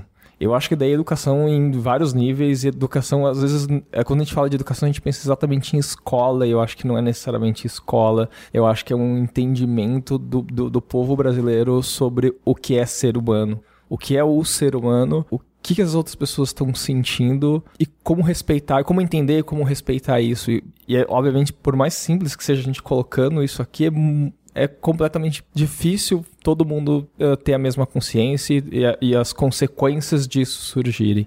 É, porque, uma, você tá desde. Quando a gente fala de educação, você tá desde o cara lá embaixo, né? Do cara que nasceu pobre e que definitivamente ele tá estudando numa escola de merda, ele já teve nas, os pais que tiveram uma educação de merda e você tem. Uma família eles não têm, desestruturada definitivamente desestruturada, não tem perspectiva, que essa pessoa também não tem perspectiva e provavelmente ele vai ser alguma das duas coisas. Ou ele vai, não vai ter oportunidade, vai querer ser bandido, ou ele não vai vai ter oportunidade e vai ser policial. Sim. Né? De repente começa até a se borrar essa linha, né? Exatamente. E esse cara, os dois caras têm algo em comum, porque eles não têm perspectiva, eles não têm referência, eles não têm nenhuma outra coisa. Ele vai para um lado ou para o outro. E isso a gente tá falando só dessa ponta dos dois, talvez, atores que, que são os mais óbvios Aparentes. dessa situação todas, né? E a gente tá, não tá falando aqui de várias outras coisas, vários outros níveis. É, mas uma coisa que eu acho legal, que você tá falando de educação, e que eu achei muito legal é que assim passa também pela educação de sociedade Total. que a gente não entende muito bem esse bicho de democracia a gente entende na, até a página 2, a gente está engatinhando ainda nisso. E aí, é, eu só queria perguntar uma coisa. A gente esbarrou um pouco nessa conversa quando a gente falou de pena de morte, e é uma coisa interessante, porque assim, quando eu tô com tanto medo que eu te dou a carta branca para matar o bandido, para resolver o problema, tira da minha frente que eu não quero ver, se o policial ele tem o poder de advogado, juiz, promotor e, e executor, se ele é, desconsiderou todos os ritos, todos os procedimentos, quem te disse que ele vai respeitar justamente, por exemplo, a cena do crime? Por que, que ele não pode, se ele te matou, atirar com a arma na tua mão para ficar pólvora na tua mão e dizer que foi um tiroteio? Se o cara já matou, então ele já já já descumpriu uma série de ritos. Quem te disse que ele não forjou a cena do crime? E se ele pode forjar a cena do crime, por que, que você acha que você tá dando liberdade para ele matar um bandido e não você? Isso que eu queria saber, Dani. É um problema sério, Ju, porque se o cara parte da boa fé, como o meu amigo de Minas Gerais, que acabou de falar pra gente, parece ser, eu ficaria mais tranquilo em pensar essa situação. Mas eu sei que essa não é a regra. É, eu tenho que partir da premissa que pessoas de má fé podem ser policiais, assim como tem pessoas de E boa até fé. pessoas de boa fé errando. Sim. É poder demais na mão de uma pessoa só, né? Acho que você está tocando no ponto que faz mais sentido discutir. É, esse cara tem que ter essa condição. Eu tenho que dar o monopólio da violência para a polícia militar. Eu tenho que abrir mão disso e dar para o Estado, olha, cuida de mim. É bem weberiano isso. É, é o início da- da- do problema. Porque depois eu vejo hoje que a única diferença entre ele e eu é que ele pode estar com a arma na mão e atirar. Porque eu dei pra ele. Porque a partir do momento que eu questiono se faz sentido, se eu vou querer ser democrático numa estrutura positivista, que não aceita a democracia, que é a ordem e progresso, e a ordem é a hierarquia, eu mando e você obedece, desde que ele entrou e passou por todo o processo de treinamento, ele falou, cara, mas peraí, o o positivismo não ensina a ter diálogo, a ter... O positivismo ensinou, se você não acredita no que eu acredito, você é meu inimigo. E essa é uma coisa que eu acho que a polícia... O cara, eu esqueci o nome dele, um dos depo... depoentes, falou, O cara... Túlio. O, não sei se foi o Túlio ou foi o primeiro. Lucas. Ele comentou: a gente não tá treinado a pegar a metralhadora. A gente não tá treinado a atirar. Pera, pra que, que a gente tem que atirar? O meu papel como policial é o quê? Eu tenho que saber matar? Eu fiquei pensando seriamente, falei, porra, se os caras soubessem atirar melhor, ia ser pior essa situação, ia morrer mais gente. É, a gente tem um que bom dado... que eles atiram mal. A gente tem um dado muito interessante sobre isso, que em confrontos policiais existem mais mortos do que feridos. Então eles atiram para matar, não é para deter. Essa é a minha questão, porque pelo que eu li, eu fui pesquisar um pouquinho no assunto hoje, eu falei, cara, peraí, o policial só pode atirar se for em legítima defesa. Isso. Dele ou de terceiros. Sim. Tudo que não é legítima defesa, ele deve ser julgado dentro do âmbito civil. Sim. Por isso que eles adulteram a cena do crime, Ju. É. Pra ele poder ser julgado na, na corte militar, onde tem a velha e boa e o bom corporativismo. Olha, eu matei, mas você sabe que aquele cara merecia morrer. Sim. Eu acho que tem um, um ponto que você está falando aí que volta de novo na educação. A primeira coisa que, que é uma preocupação enorme num país com baixa escolaridade, e falando de escola mesmo, é que a escola hoje forma um profissional. Ela não forma um cidadão. Lembra quando a gente. Bom, eu, eu sou jovem, mas. Eu tive educação moral e cívica, sabe, na escola. E eu não vejo ninguém comentar isso mais não, amigos. Né? O cara é formado para ser um profissional, vai lá, tijolinho, taraná, e aprende a técnica, vai pôr a técnica em prática. Então a gente perde muito do lado humano com isso, porque a gente para de questionar, a gente não é ensinado a refletir sociologia, filosofia, tudo que o policial falou que no curso dele. A galera falou: o que, que você vai fazer Antropologia, com imagina. isso, É. O cara tá tirando em você, você vai citar Platão?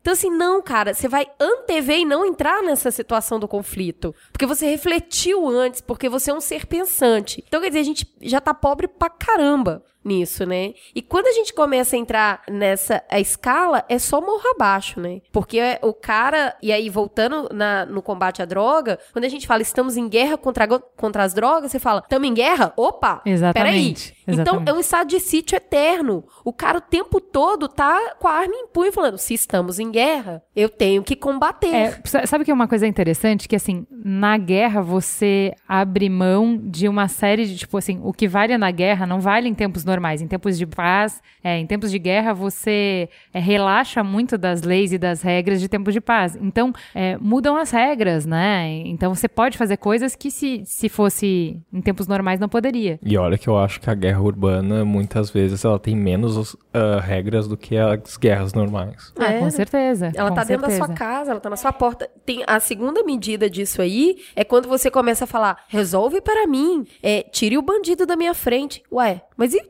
que o cara achar que você é o bandido? É. Porque eu faço uma distinção enorme entre eu e o outro. E se você fosse o outro? Você dá a mão pro policial e fala: é isso aí, bandido bom é bandido morto. A gente foi ver lá, ca- cabula, dos, das 12 pessoas, 13 pessoas mortas, uma tinha passagem pela polícia. E era uma passagem ridícula, era tipo no briga, briga, no, carnaval. carnaval, sabe? Que então, quem assim, nunca? E, e, e a hora que eu for o bandido, e a hora que eu for e a hora que num susto, igual já aconteceu com meu primo, tava entrando na rua de casa, tinha uma, uma parada policial, ele tava a pé, tinha uns policiais revistando, ele ficou tão apavorado, ele era bem novinho, tinha uns 13 anos, ele ficou tão apavorado que ele saiu correndo. Meu, até hoje eu consigo imaginar ele morto. Porque quando você saiu correndo, já era, amigo. Você é culpado e o cara vai te matar. E ele é, puta, nada a ver, entendeu? Só ficou muito assustado com uma situação que ele não conhecia. Até nisso é educação, né? Educação de como você conversa com a polícia, de como você lida com a polícia. Porque eu já fui parado algumas vezes, uh, que seja da polícia me parar na rua, mas até da polícia, deu batida de carro que a polícia chega e vem conversar. A gente tá em Pinheiros, tá? Eu falo que é a Manhattan do Brasil aqui, né?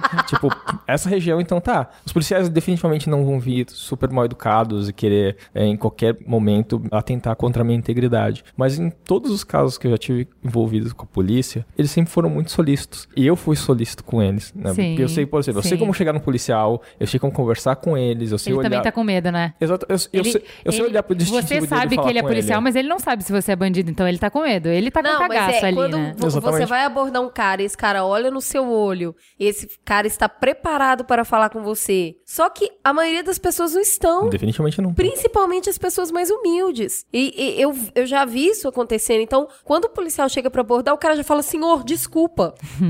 então, você é bandido, você tá pedindo desculpa. não, é, é, é desculpa que eu tô respirando, sabe? Chamando de senhor. Senhor, é uma coisa senhor, que você é. nunca deve falar com o policial, porque o policial ele não é nenhuma autoridade, né? Ele é um Né, o policial. doutor, ele é simplesmente então. policial. Policial, qual é a coisa? Quando a Ju abriu o programa, ela falou uma coisa que eu fiquei pensando como é triste. Quando eu vou ao médico e ele é do convênio, e eu não gosto dele porque ele é um mau profissional que não estudou, o que, que eu faço? Reclama, Denuncia. denuncia. Denuncio e troco de médico. Sim. E quando é polícia? Não tem concorrência, meu irmão. Você não gostou? Já era. É o que temos para agora. Então você não tem essa lógica mercantilista de, olha, bons profissionais serão bem-sucedidos e maus profissionais tendem a minguar. Na polícia mistura tudo, coloca tudo dentro de um saco. Ó, E de onde sai a referência? Qual que é o gancho? Qual que é a referência que ela tem pra falar? Acho que eu vou parar essa menina. Aquela eu acho que eu não vou parar. Ele sai de um ponto de partida. Ele sai de um ponto de referência. É aquele que ele sente que não tá olhando no olho dele, que tá olhando pro chão, que ele sente mais indefesa. E aí ele, eu acredito que muitas vezes tem uma confusão entre aquilo é culpado e o cara está apavorado. E uma das coisas que mais me marcou nos depoimentos que passaram aqui foi quando o cara falou assim: é, desculpa, mas a polícia vem de onde? De Marte? Não, É. ela vem da sociedade. É. Antes de ser policial, Achei o cara é cidadão.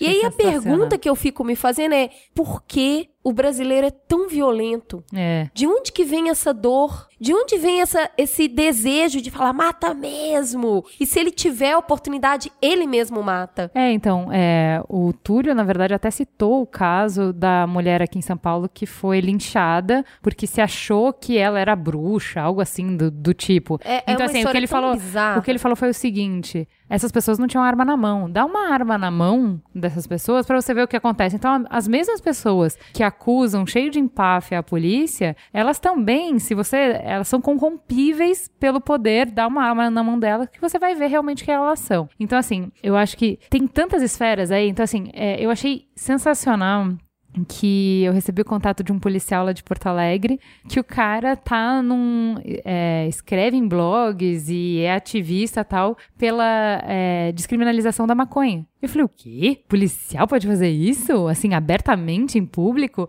E aí, ele falou, tem muitos policiais que fazem isso. Porque, assim, na hora de debater sobre segurança pública, eles enxergam que você não consegue falar sobre segurança pública se você não debater, vamos falar de verdade sobre drogas. E aí, quem não escutou o programa sobre drogas, volta lá escuta, que eu não vou repetir tudo que a gente já falou. Mas, assim, enquanto a gente continuar com essa política de drogas, vai continuar a gente matando e vai continuar a gente morrendo. E, na boa, tem muito policial morrendo, tem muita família de policial sofrendo por conta dessa guerra. Olha o tamanho do escopo de trabalho. Olha o tamanho que o escopo fica quando você fala assim: estamos numa guerra contra as drogas. Eu começo a vigiar todos os usuários, todos os vendedores. Tira esse escopo. Não, e a quantidade de grana, né? Porque o que ele fala é o seguinte: antes ele tava lidando com um ladrão de galinha. Antes era tapa na cara, briga era tapa na cara. Daí começou com arma, daí começou com fuzil, daí começou com granada, enfim, tipo, o armamento começou a realmente ter armamento de guerra. Então, assim, é, a letalidade aumentou muito nos últimos 15 anos, mas também em função da guerra às drogas. Também em função do bandido estar tá cada vez mais armado e cada vez mais perigoso. Bom, mas o que me dói é isso. Quando, quando o pessoal.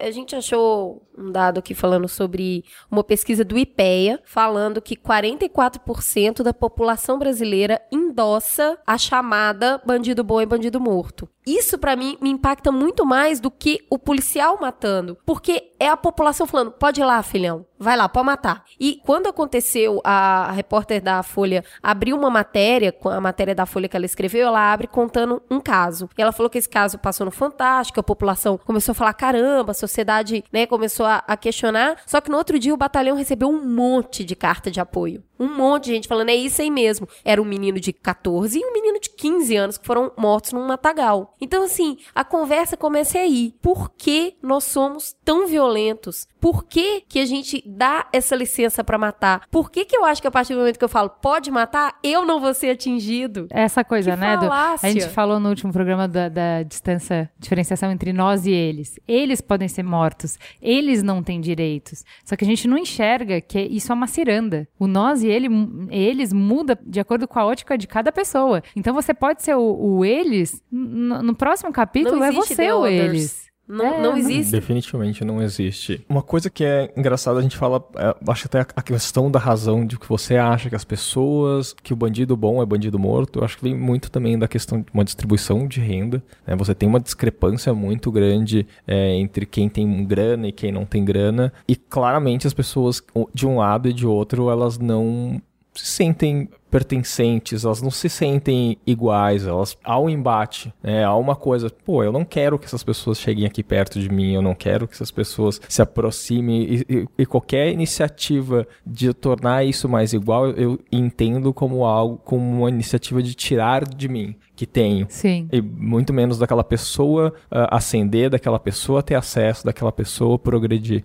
Eu acho que também vem muito daquilo de uma insensibilidade da gente com, com outras pessoas, principalmente com quem tem menos que a gente. É, então sabe que eu acho que não é insensibilidade por causa da, da grana, mas é que como a gente vive um apartheid é, social, é, eu não conheço. E o que eu não conheço não me sensibiliza. Então aquele negrinho pode matar, mas se for filho da minha empregada, eu vou lá, no palácio do governo, porque esse menino é bom, eu conheço ele, a mãe dele trabalha. Você não tinha esse direito. Mas aquele moleque do Matagal, aquele pode matar.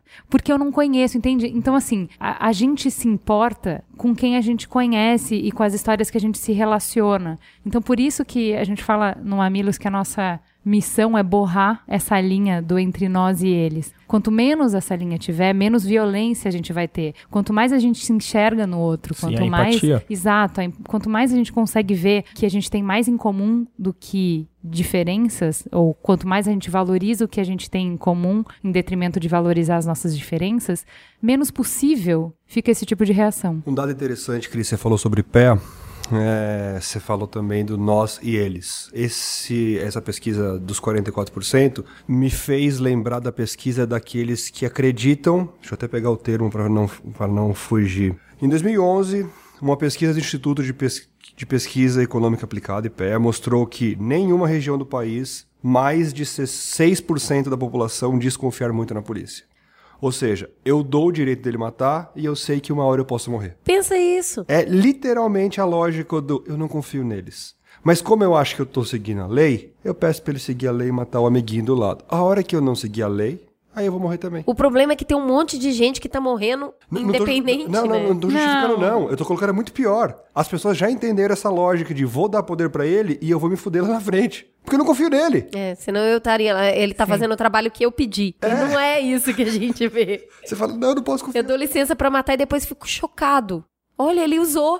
É claro que ele vai usar. Vou fazer uma comparação absurda. Quando você é, tá exposto a qualquer coisa e alguém fica falando, você é muito bom, nossa, você é bom pra caramba. Meu, seu campo de distorção da realidade começa a entrar naquilo. Nossa, eu sou bom mesmo. Eu sou bom mesmo. Você começa a acreditar muito no que as pessoas estão falando pra você. E agora você imagina isso com uma arma na mão. É isso aí, você está certo de ter matado essas pessoas. Teve um caso pra mim foi muito emblemático. Juliana nem quis ver o vídeo, Não. mas o, os policiais estavam de trabalho, em, em, trabalho. E aí, cara, não só a violência me choca, mas é a própria reação do cara. Mas aí eles estavam, eles dão um sinal de parada para um carro. O carro não para, eles perseguem. De dentro do carro, ele atira, o carro para, eles acertaram uma menina de 16 ou 17 anos que morreu. A galera fica desnorteada, o policial fica completamente desnorteado e começa a falar: a gente paga por tudo que a gente faz. Não era a nossa intenção. Ele cata o telefone, liga para alguém e fala: Meu, deu merda. Acertamos alguém, Dananá, o que, que a gente faz? Alguém fala, corre pro hospital. Chega no hospital, eles levam. Isso, a menina no banco de trás, que é a amiga da que foi atingida, está aos berros. E quando eles chegam na porta do hospital, desce o cara que estava dirigindo o carro, o, o, pessoal sai correndo com a menina, o policial fica perto do cara que estava dirigindo e fala: Meu, por que, que você não parou? Ele, mas como é que eu ia saber? Você estava todo apagado, eu achei que você estava me perseguindo. Ele, não, eu liguei a sirene. Ele, não, você não ligou. Ele, mas por que, que você não parou? Ele, claro que eu não parei, eu fiquei apavorado, eu não sabia que era a polícia. E aí, esse é o caso. E a menina morreu. Os comentários embaixo é assim: bem feito, não parou. Tá vendo? O policial mandou parar, não parou. Mesmo as pessoas tendo assistindo o vídeo e visto que o próprio policial reconheceu o erro. Sabe tragédia? Eu defino isso como tragédia. O policial vítima, com, né? com, a, com a situação da guerra, né? Eu mandei parar, não parou, é culpado. Eu atiro. O cara falando, quem é esse louco me perseguindo? Eu não vou parar. Será que isso é uma, uma espécie de senso cego de justiça que a gente tem. A gente, na verdade, uma necessidade de justiça. O povo brasileiro, ele tem uma,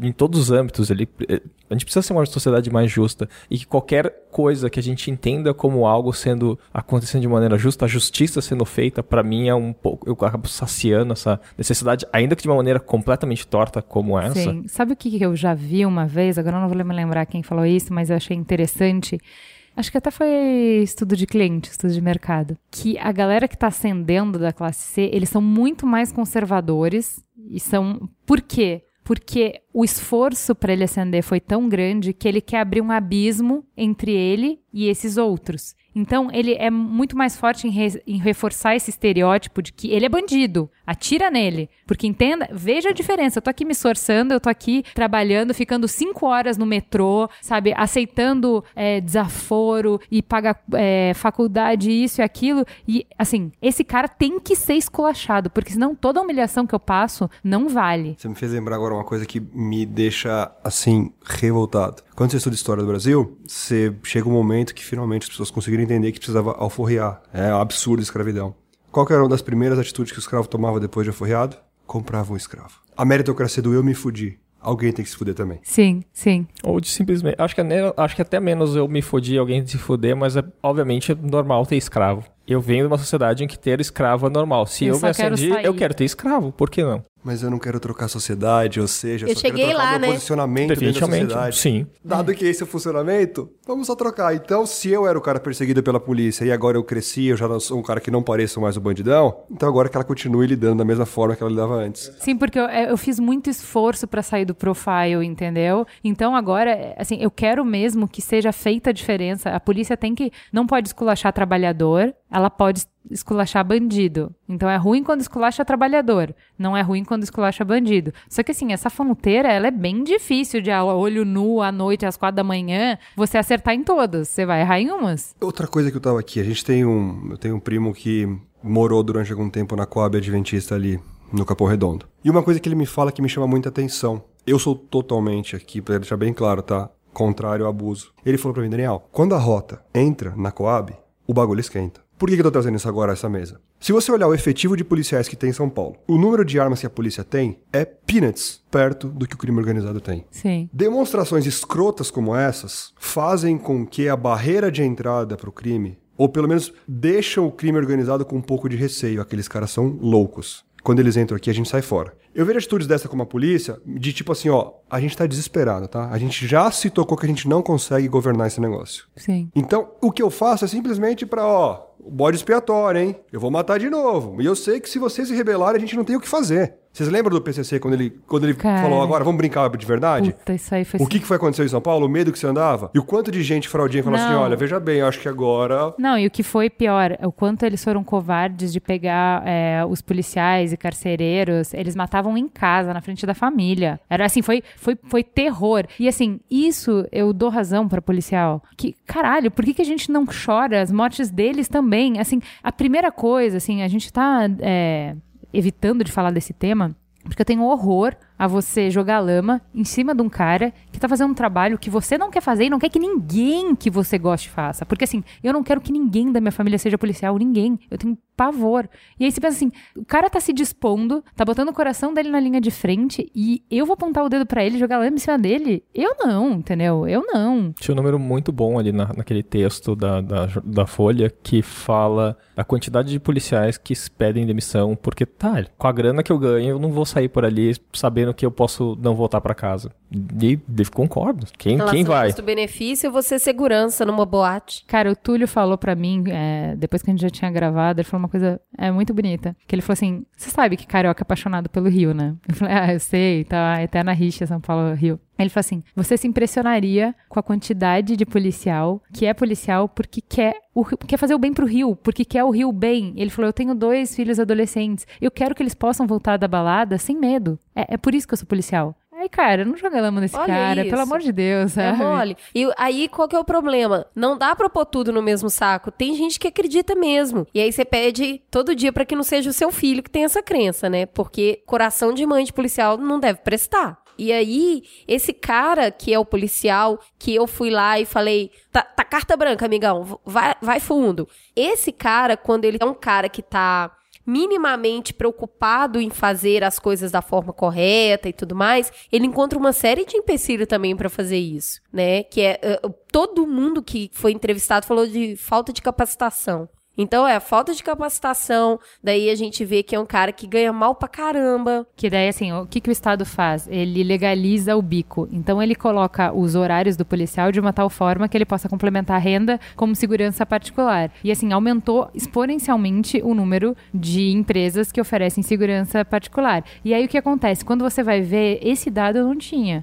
Eu já sabia que os policiais morriam na folga, mas sabe quando que eles morrem? Quando eles estão em serviço em empresa particular, porque eles não têm como pedir reforço. Então, olha a covardia dessa merda, sabe? Você obriga o cara a ter um segundo emprego em que ele é mais frágil e ele vai ser morto ali. E daí não é problema da polícia, não, é problema da Não, corporação. exatamente, exatamente. Não é problema da corporação. Assim, assim Que olha nem a- pode publicar que ele tava fora do é, expediente. Olha a merda, tipo, eles tava não, paisana, não protegem ele, tava. né? Não protegem ele. E aí, quando você vê quadrilhas de extermínio da, da polícia, são medidas desesperadas, né? Os caras são completamente abandonados pela sociedade, que é a estatística que você falou, Dani, que não acredita no policial. Abandonados pelo, pela própria corporação, que deveria proteger e dar Capacitação, e dinheiro, uma remuneração condições- justa, não, né? condições de trabalho, né? É. Tudo. Ele vê o colega dele ser morto, o cara vai fazer merda. Eu faria também. Vamos contar uma história feliz então. O cara vai lá, policial, chegou, descobriu o meliante, ele não atirou, ele abordou de forma civilizada e prendeu. Esse cara vai ser julgado pelas instituições competentes. Ele vai ser, se cometeu realmente um delito, foi comprovado que ele cometeu esse delito, ele vai ser preso. A situação carcerária do Brasil. Porque também, vamos lá, a gente tá querendo colocar pro policial, ó, faz o que é certo. Que tudo vai dar você- certo. Porque É, você é um cara que é. acredita na justiça. Lembra Sim, disso. sim. Você tá lá pra ganhar. Segue a regra do jogo, respeito, porque vai dar Pra ganhar certo. micharia, pra correr o risco que você corre, você tá porque você tem princípios. Você Você quer um Rio de Janeiro melhor. sistema, Você né? acredita no sistema. Aí o cara vai ser preso. Eu assustei hoje. Nós chegamos no, no pódio. A gente é o terceiro país em população carcerária do mundo. A gente perde pra dois países aí, Estados, Estados Unidos, Unidos. e China. Que tem pouca gente lá. 2 milhões e 200 nos Estados Unidos e 1 milhão e 600 na China. É, a e a gente tá é pequenininha. com 712 mil presos. Se você considerar com prisão domiciliar que tem uns 140 mil. O ponto é, 0,35 da população brasileira está presa. Qual a efetividade disso? Então o policial que quer fazer justiça com as próprias mãos, ele fala, caraca, velho, eu vou prender, eu vou gastar dinheiro, inteligência vai ser julgado. Aí ele vai pra cadeia e o cara não melhora. A sociedade não aceita o cara que sai da cadeia. Então é muito mais fácil colocar a culpa em mim que tô matando aqui de novo. E o bandido vai sair de novo na rua e vão cobrar que eu tô deixando o bandido na rua. O que, que eu faço? Me dá uma situação melhor então. Matar eu não posso. Prender não resolve, o que, que eu faço? E, e eu acredito que muitas vezes esse cara pensa dessa forma mesmo. Eu acredito que ele fala assim: eu vou levar pra lá, daqui dois dias tô eu correndo atrás do cara de novo. Exato. Não, Então, quer saber? É o que eles Amigo, é falaram, seguinte, enxugar gelo, né? Esteja preso, esteja julgado, esteja morto. Ele faz tudo. Juiz ele prende, ele, ele vai lá, ele julga, ele sentencia e ele fala menos um. Sim. A conta é essa. É bem Dexter, né? É, exatamente. é menos e assim, porque o sucesso absurdo do Dexter, né? Porque todo mundo que, que julga tal adorou o Dexter. Não, não, não, mas aí ele tinha certeza que os caras eram ruins tal, então o Dexter tudo bem. E assim, eu nunca gostei de Dexter, né? Eu assistia puta, puta, puta com o cara, torcendo pro cara se ferrar tal. E aí eu sei que lá teve um. Desculpa aí quem não viu, spoilers alert. Pula aí essa parte. Tinha um tempo mas, que a gente não fazia sei isso. lá, acho que na terceira temporada, o cara fica meio dodói da cabeça, perde os critérios e mata um cara num posto, assim, por nada. Eu falei, tá vendo? Eu sabia que isso ia acontecer. Se você acha que você tem todo o poder uma hora, você perde esse poder de controle. Eu sabia. E agora eu quero saber quem defendeu o Dexter, o que que faz com essa informação. E a galera continuou assistindo e tava tudo certo. Ah, eu vou sabe? aproveitar seu gancho de Dexter, que tinha uma coisa que ele fazia que era investigar a fundo. Aqui no Brasil, somente 8% dos casos de assassinato são, são julgados. Então, assim, e o fato dele entender que poucos casos vão ser finalizados, né, vão ser julgados, aí a gente vai passar por uma falência múltipla de órgãos, que é a delegacia, a promotoria pública, a cadeia, o magistrado. Então, assim, é falência múltipla. Esse cara fala assim, eu já sei o que, que tem atrás, eu vou resolver. E aí ele vira um justiceiro. Eu não queria abordar de forma leviana e vou ser bem rápido. Tem em tramitação uma emenda propondo a unificação da Polícia Militar com a, com a Polícia Civil. É, a Ju vai colocar um link, provavelmente disponibilizar. Vale a pena porque é muito irracional o sistema da Polícia Militar. O cara é mal treinado e ele fica velho, ele tem que fazer a mesma função que ele fazia quando ele estava com 28 anos depois de entrar na polícia. E aí, para aliviar, bota um cara para ser um burocrata dentro da delegacia. Então acaba com a autoestima dele, é super caro porque ele tá no, no auge da carreira dele, então é um burocrata que poderia ser um assistente técnico. E o cara da Polícia Civil é o fraudinha que acabou de fazer o concurso, não sabe porcaria nenhuma da vida, ele vai virar investigador. Então tem alguns pontos muito interessantes da unificação, do plano de carreira para melhorar a situação, porque eu não me lembro de ter visto trainee na GV para policial. Eu quero estar protegido, mas eu não me lembro de nenhuma campanha de trainee para polícia militar ou para polícia civil. Porra, não é nobre? Não é trazer civilidade? Não é trazer uma pessoa do crime organizado para reinserção? Que coisa mais nobre que isso? Mas não lembro de ter visto campanha de trainee. Não sei se vocês viram a de vocês. Então, é, é só uma pincelada que é uma proposta. Eu não sei se é a melhor, eu não queria entrar nesse mérito, mas leiam e se informem, porque vale a pena. Yeah. Considerações finais. Vamos lá. Por mais que todas essas iniciativas de, da- de melhorar, de, de melhor equipar a polícia e da, da polícia ficar melhor, eu acredito que ela não vai adiantar muita coisa se a gente não atacar de fato o cerne, que é acabar com a fábrica de, de pessoas, de, de bandidos no Brasil, e daí não só de, ban- de, de bandidos, mas assim, de pessoas ah, que fazem com que essa coisa aconteça. Sei lá, educação, ah, pessoa, eh, ba- baixa distribuição de renda, eh, que- coisas relacionadas ao aborto, que a gente não discute, que a gente... Temos um programa, pessoal. E tem, um- tem dados, e tem dados Jabá, jabá. bem legais sobre isso, né? Sobre, pô, como Só ouviu o Mamilos número 2. a legalização do, do aborto, né, a regulamentação disso possibilitou que índices de criminalidade diminuíssem. Enfim, se a gente não atacar de fato isso, por mais que toda a, a polícia esteja bem organizada e aparelhada, a- o motivo da polícia existir vai continuar existir, vai continuar crescendo cada vez mais e de uma forma terrível e, a- e, na minha opinião, muito, muito, muito assustadora. E a consequência. E é ruim pra todo mundo. É, né? e assim, e a consequência não é só a questão da violência policial, mas muitas outras coisas relacionadas à, à nossa sociedade, previdência, desemprego e blá blá blá. E que é. Ah, meu Deus, eu fico muito assustado.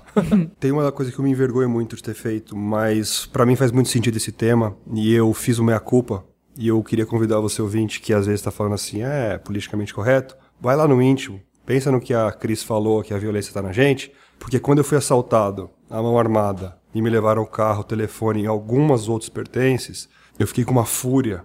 E eu lembro, com vergonha, eu não deveria nem falar aqui, mas eu tenho vergonha, que eu falei pro policial da rota, você atira antes de perguntar o nome do cara. Eu tenho vergonha, quando esfriou a cabeça me arrependi, eu falei, olha, Eu acabei de dar autonomia pro cara. E se provavelmente estivesse com condição, eu teria feito isso com ele. Então, não vamos colocar no outra questão. Vamos trazer pra gente para ficar menos caricato. Vamos ser honesto e assumir esse leão dentro da gente. Como a gente vai trabalhar esse leão, a gente resolve depois. Vamos assumir que ele tá aqui. Ai, meu, não sei como concluir isso. É, são tan- é tanta coisa, né? É um mundo muito vasto. E sei lá, é, esses dias, eu, eu não vou me alongar nisso, mas teve um, um textão de Facebook muito bom que a Juliana compartilhou e eu adorei. Que a menina falou: hoje eu defendi um bandido. E ela vem com toda a lógica, ela tava andando, um cara passa de bicicleta, tenta pegar o celular dela, ela segura. Só que a hora que o cara chega na esquina, do- dois caras aparecem, derrubam e começam a bater muito nele. Ele já tava rendido, caído, e os caras batendo, junto uma turma. Ela fica apavorada com a ideia do cara morrer. Chega lá, gente, para, pelo amor de Deus. Vocês vão matar o cara, o cara já tá rendido. Todo mundo olhou pra ela, sua vaca merece mesmo morrer, deviam ter roubado. A próxima esquina que pegarem e te matar, a gente não vai estar lá pra proteger.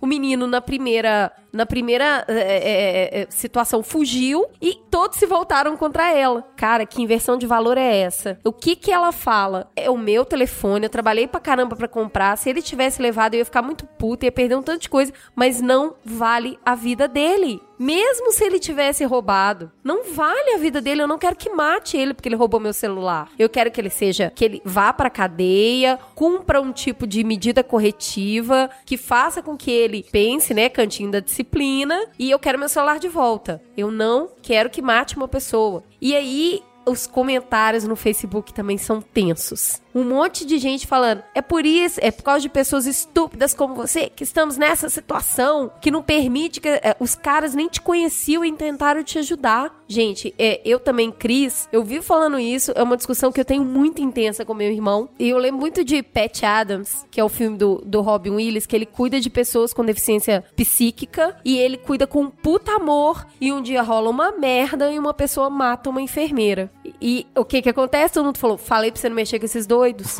e ele se questiona isso. Então, assim, um dia, e eu espero que nunca, mas qualquer um de nós estamos sujeitos a passar por uma violência. Mas isso não significa que possam sair matando todos à torta e à direita e ainda falar que é pra me proteger. Eu não compactuo com isso. Por favor, não matem pessoas e levantem uma bandeira falando que é pra me proteger. Não é. Eu acho que é por aí. Gente, então fica gostosa a sensação de pelo menos. É, espero que a gente tenha Arranhar o assunto, É, né, Ju? Espero que a gente tenha conseguido incomodar. Espero que a gente tenha conseguido fazer você enxergar coisas que você antes não, não via sobre esse assunto. Com certeza teremos outros mamilos sobre o assunto. Obrigada para todo mundo que participou e que nos ajudou a conseguir os contatos, principalmente a Rebecca Lehrer, que sempre nos ajuda, tá sempre nos bastidores. Ai, fica uma É, fica- sensação assim. É um né? assunto Não sei pesado, se é mas gostosa, mas eu acho que É. rola uma catarse, né? é. E é por aí. Vamos pro farol? Vamos para o farol aceso. com teus pés.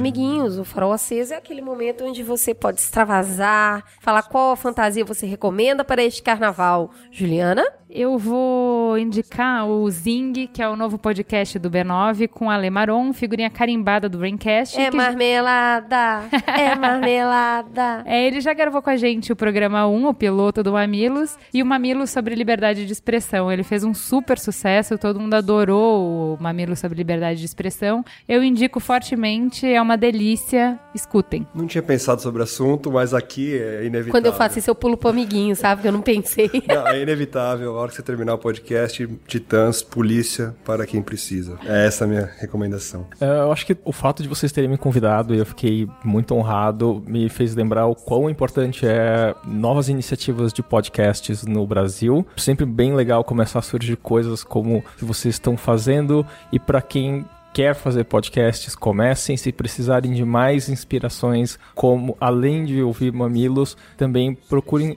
é, um link que era os 25 episódios de podcasts mais legais uh, já lançados. Isso, obviamente, Estados Unidos, mas ele dá uma, uma ideia muito interessante da diversidade do que é o podcast lá fora e, obviamente, é uma ótima referência para quem quer fazer coisas legais. Então, vou fazer um jabá. Um milkshake chamado Vanda, que é um podcast muito legal, uh, tocado pelo Samir Duarte, pela Marina Santelena e pelo Felipe Cruz do Papel Pop, que também eles fazem é uma outra alternativa a, aos podcasts mais nerds e de videogames que eu adoro mas que serve também aí como uma referência para quem tá procurando coisas novas e diferentes. Fala o que, que você falou. Do que Podcast dos... de gordinho ah, de po... camisa preta. Ah, meu, é, assim, essa é uma boa, é uma boa história, vai ficar registrado.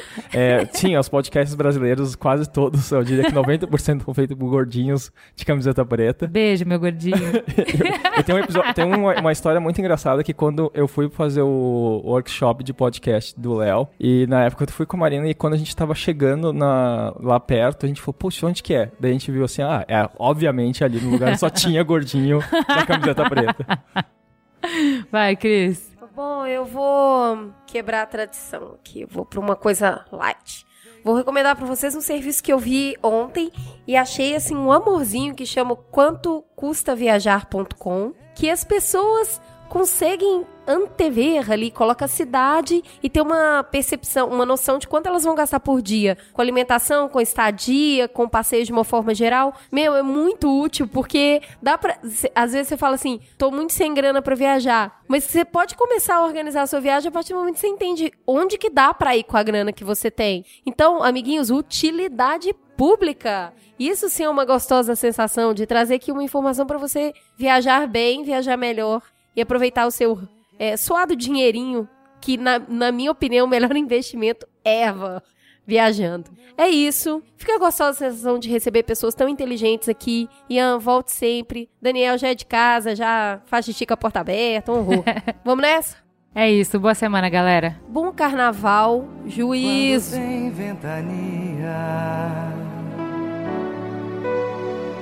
meu desejo faz ronda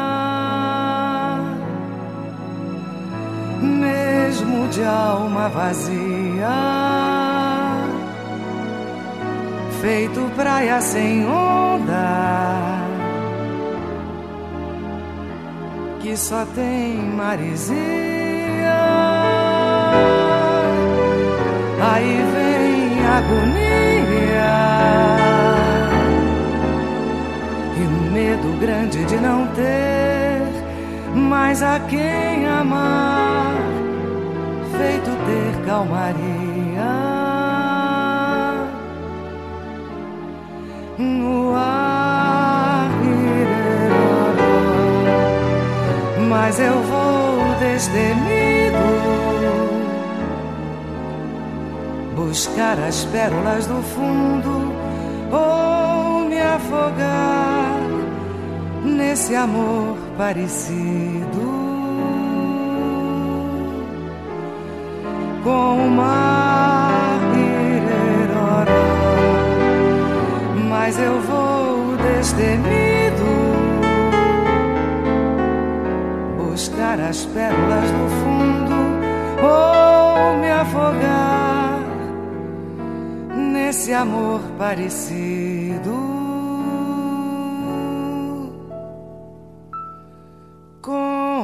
Mama.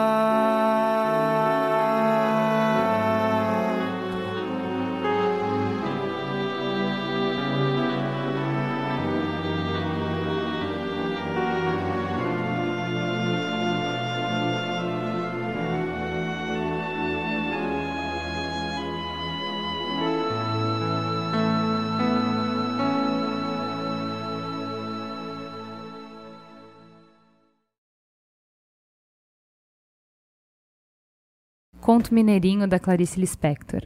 É, suponho que em mim, como um dos representantes do nós, que devo procurar por que está doendo a morte de um facínora. E por que é que mais me adianta contar os 13 tiros que mataram Mineirinho do que os seus crimes. Perguntei a minha cozinheira o que pensava sobre o assunto.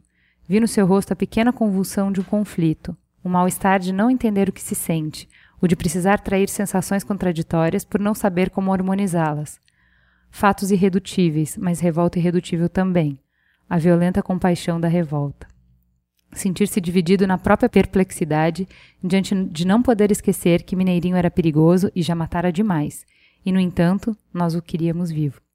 A cozinheira se fechou um pouco, vendo-me talvez como a justiça que se vinga. Com alguma raiva de mim que estava mexendo na sua alma, respondeu fria: O que eu sinto não serve para se dizer. Quem não sabe que Mineirinho era criminoso? Mas tenho certeza de que ele se salvou e já entrou no céu. Respondi-lhe que, mais do que muita gente que não matou. Por quê? No entanto, a primeira lei, a que protege corpo e vida insubstituíveis, é a de que não matarás. Ela é minha maior garantia. Assim não me matam, porque eu não quero morrer. E assim não me deixam matar, porque ter matado será escuridão para mim. Essa é a lei. Mas há alguma coisa que me faz ouvir o primeiro e segundo tiro com alívio de segurança. No terceiro, me deixa alerta. No quarto, desassossegada. O quinto e o sexto me cobrem de vergonha. O sétimo e o oitavo eu ouço com o coração batendo de horror. No nono e no décimo, minha boca está trêmula. No décimo primeiro, digo em espanto o nome de Deus. No décimo segundo, chamo meu irmão. O décimo terceiro tiro me assassina, porque eu sou o outro, porque eu quero ser o outro. Essa justiça que vela meu sono, eu a repudio, humilhada por precisar dela. Enquanto isso, durmo e falsamente me salvo. Nós, os sonsos essenciais. Para que minha casa funcione, exijo de mim como primeiro dever que eu seja sonsa, que eu não exerça minha revolta e o meu amor guardados. Se eu não for sonsa, minha casa estremece. Eu devo ter esquecido que embaixo da casa está o terreno, o chão onde nova casa poderia ser erguida. Enquanto isso dormimos e falsamente nos salvamos. Até que treze tiros nos acordam, e com horror digo tarde demais. Vinte e oito anos depois que Mineirinho nasceu, que é o homem aquado que a esse não matem, porque sei que ele é o meu erro, e de uma vida inteira, por Deus, o que se salva às vezes é apenas o erro, e eu sei que não nos salvaremos enquanto nosso erro não nos for precioso. Meu erro é meu espelho, onde vejo o que em silêncio eu fiz de um homem. Meu erro é o modo como vi a vida se abrir na sua carne e me espantei, e vi a matéria de vida, placenta e sangue, a lama viva. Um mineirinho se rebentou o meu modo de viver. Como não amá-lo se ele viveu até o décimo terceiro tiro o que eu dormia? Sua assustada violência, sua violência inocente, não nas consequências, mas em si inocente como de um filho de quem o pai não tomou conta. Tudo que nele foi violento é em nós furtivo, e um evita o olho de outro para não corrermos o risco de nos entendermos, para que a casa não estremeça. A violência arrebentada em Mineirinho, que só outra mão de homem, a mão da esperança, pousando sobre sua cabeça aturdida e doente, poderia aplacar e fazer com que seus olhos surpreendidos se erguessem e enfim se enchessem de lágrimas. Só depois que um homem é encontrado inerte no chão, sem o gorro e sem os sapatos, vejo que esqueci de lhe ter dito. Também eu. Eu não quero essa casa. Quero uma justiça que tivesse dado chance a uma coisa pura e cheia de desamparo em Mineirinho, essa coisa que move montanhas e é a mesma que o fez gostar feito doido de uma mulher. E é a mesma que o levou a passar por porta tão estreita que dilacera a nudez. É uma coisa que em nós é tão intensa e límpida como uma grama perigosa de rádio. Essa coisa é um grão de vida que, se for pisado, se transforma em algo ameaçador, em amor pisado. Essa coisa que em Mineirinho se tornou punhal é a mesma que em mim faz com que eu dê água a outro homem, não porque eu tenha água, mas porque também eu sei o que é sede e também eu, que não me perdi, experimentei a perdição. A justiça prévia, essa não me envergonharia. Já era tempo de, com ironia ou não, sermos mais divinos. Se adivinhamos o que seria a bondade de Deus, é porque adivinhamos em nós a bondade, aquela que vê o homem antes de ele ser um doente do crime.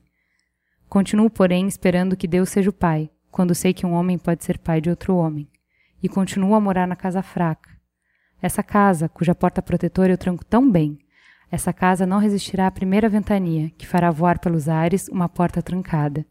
Mas ela está de pé, e Mineirinho viveu por minha raiva, enquanto eu tive calma. Foi fuzilado na sua força desorientada, enquanto um Deus fabricado no último instante abençoa às pressas a minha maldade organizada e a minha justiça estupidificada. O que sustenta as paredes de minha casa é a certeza de que sempre me justificarei. Meus amigos não me justificarão, mas meus inimigos, que são os meus cúmplices, esses me cumprimentarão. O que me sustenta é saber que sempre fabricarei um Deus à imagem do que eu precisar para dormir tranquila e que outros furtivamente fingirão que estão todos certos e que nada há a fazer. Tudo sim, pois somos os sonsos essenciais, baluartes de alguma coisa. E, sobretudo, procurar não entender. Porque quem entende desorganiza. Alguma coisa em nós desorganizaria tudo, uma coisa que entende. Essa coisa que fica muda diante do homem sem o gorro e sem os sapatos, e para tê-los, ele rouba e mata. E fica mudo diante de São Jorge de ouros e diamantes. Essa alguma coisa muito séria em mim fica ainda mais séria diante do homem metralhado. Essa alguma coisa é o assassino em mim? Não, é o desespero em nós. Feito doidos, nós o conhecemos, a esse homem morto onde a grama de rádio se incendiara. Mas só feito doidos, e não como sonsos, o conhecemos. É como doida que entro pela vida que tantas vezes não tem porta, e como doido compreendo o que é perigoso compreender. E só como doido é que sinto amor profundo, aquele que se confirma quando vejo que o rádio se irradiará de qualquer modo, se não for pela confiança, pela esperança e pelo amor, então miseravelmente pela doente coragem de destruição. Se eu não fosse doido, eu seria 800 policiais com 800 metralhadoras e esta seria a minha honorabilidade. Até que viesse uma justiça um pouco mais doida, uma que levasse em conta que todos temos que falar por um homem que se desesperou porque neste a fala humana já falhou. Ele já é tão mudo que só o bruto grito desarticulado serve de sinalização uma justiça prévia que se lembrasse de que nossa grande luta é a do medo, e que um homem que mata muito é porque teve muito medo. Sobretudo, uma justiça que se olhasse a si própria, e que visse que nós todos, lama viva, somos escuros, e por isso nem mesmo a maldade de um homem pode ser entregue à maldade de outro homem, para que este não possa cometer livre e aprovadamente um crime de fuzilamento. Uma justiça que não se esqueça de que nós todos somos perigosos e que na hora em que um justiceiro mata, ele não está mais protegendo nem querendo eliminar um criminoso. Ele está cometendo seu crime particular, um longamente aguardado. Na hora de matar um criminoso, nesse instante, está sendo morto um inocente. Não, não é que eu queiro o sublime, nem as coisas que foram se tornando as palavras que me fazem dormir tranquila. Mistura de perdão, de caridade vaga, nós que nos refugiamos no abstrato. O que eu quero é muito mais áspero e mais difícil. Quero o terreno.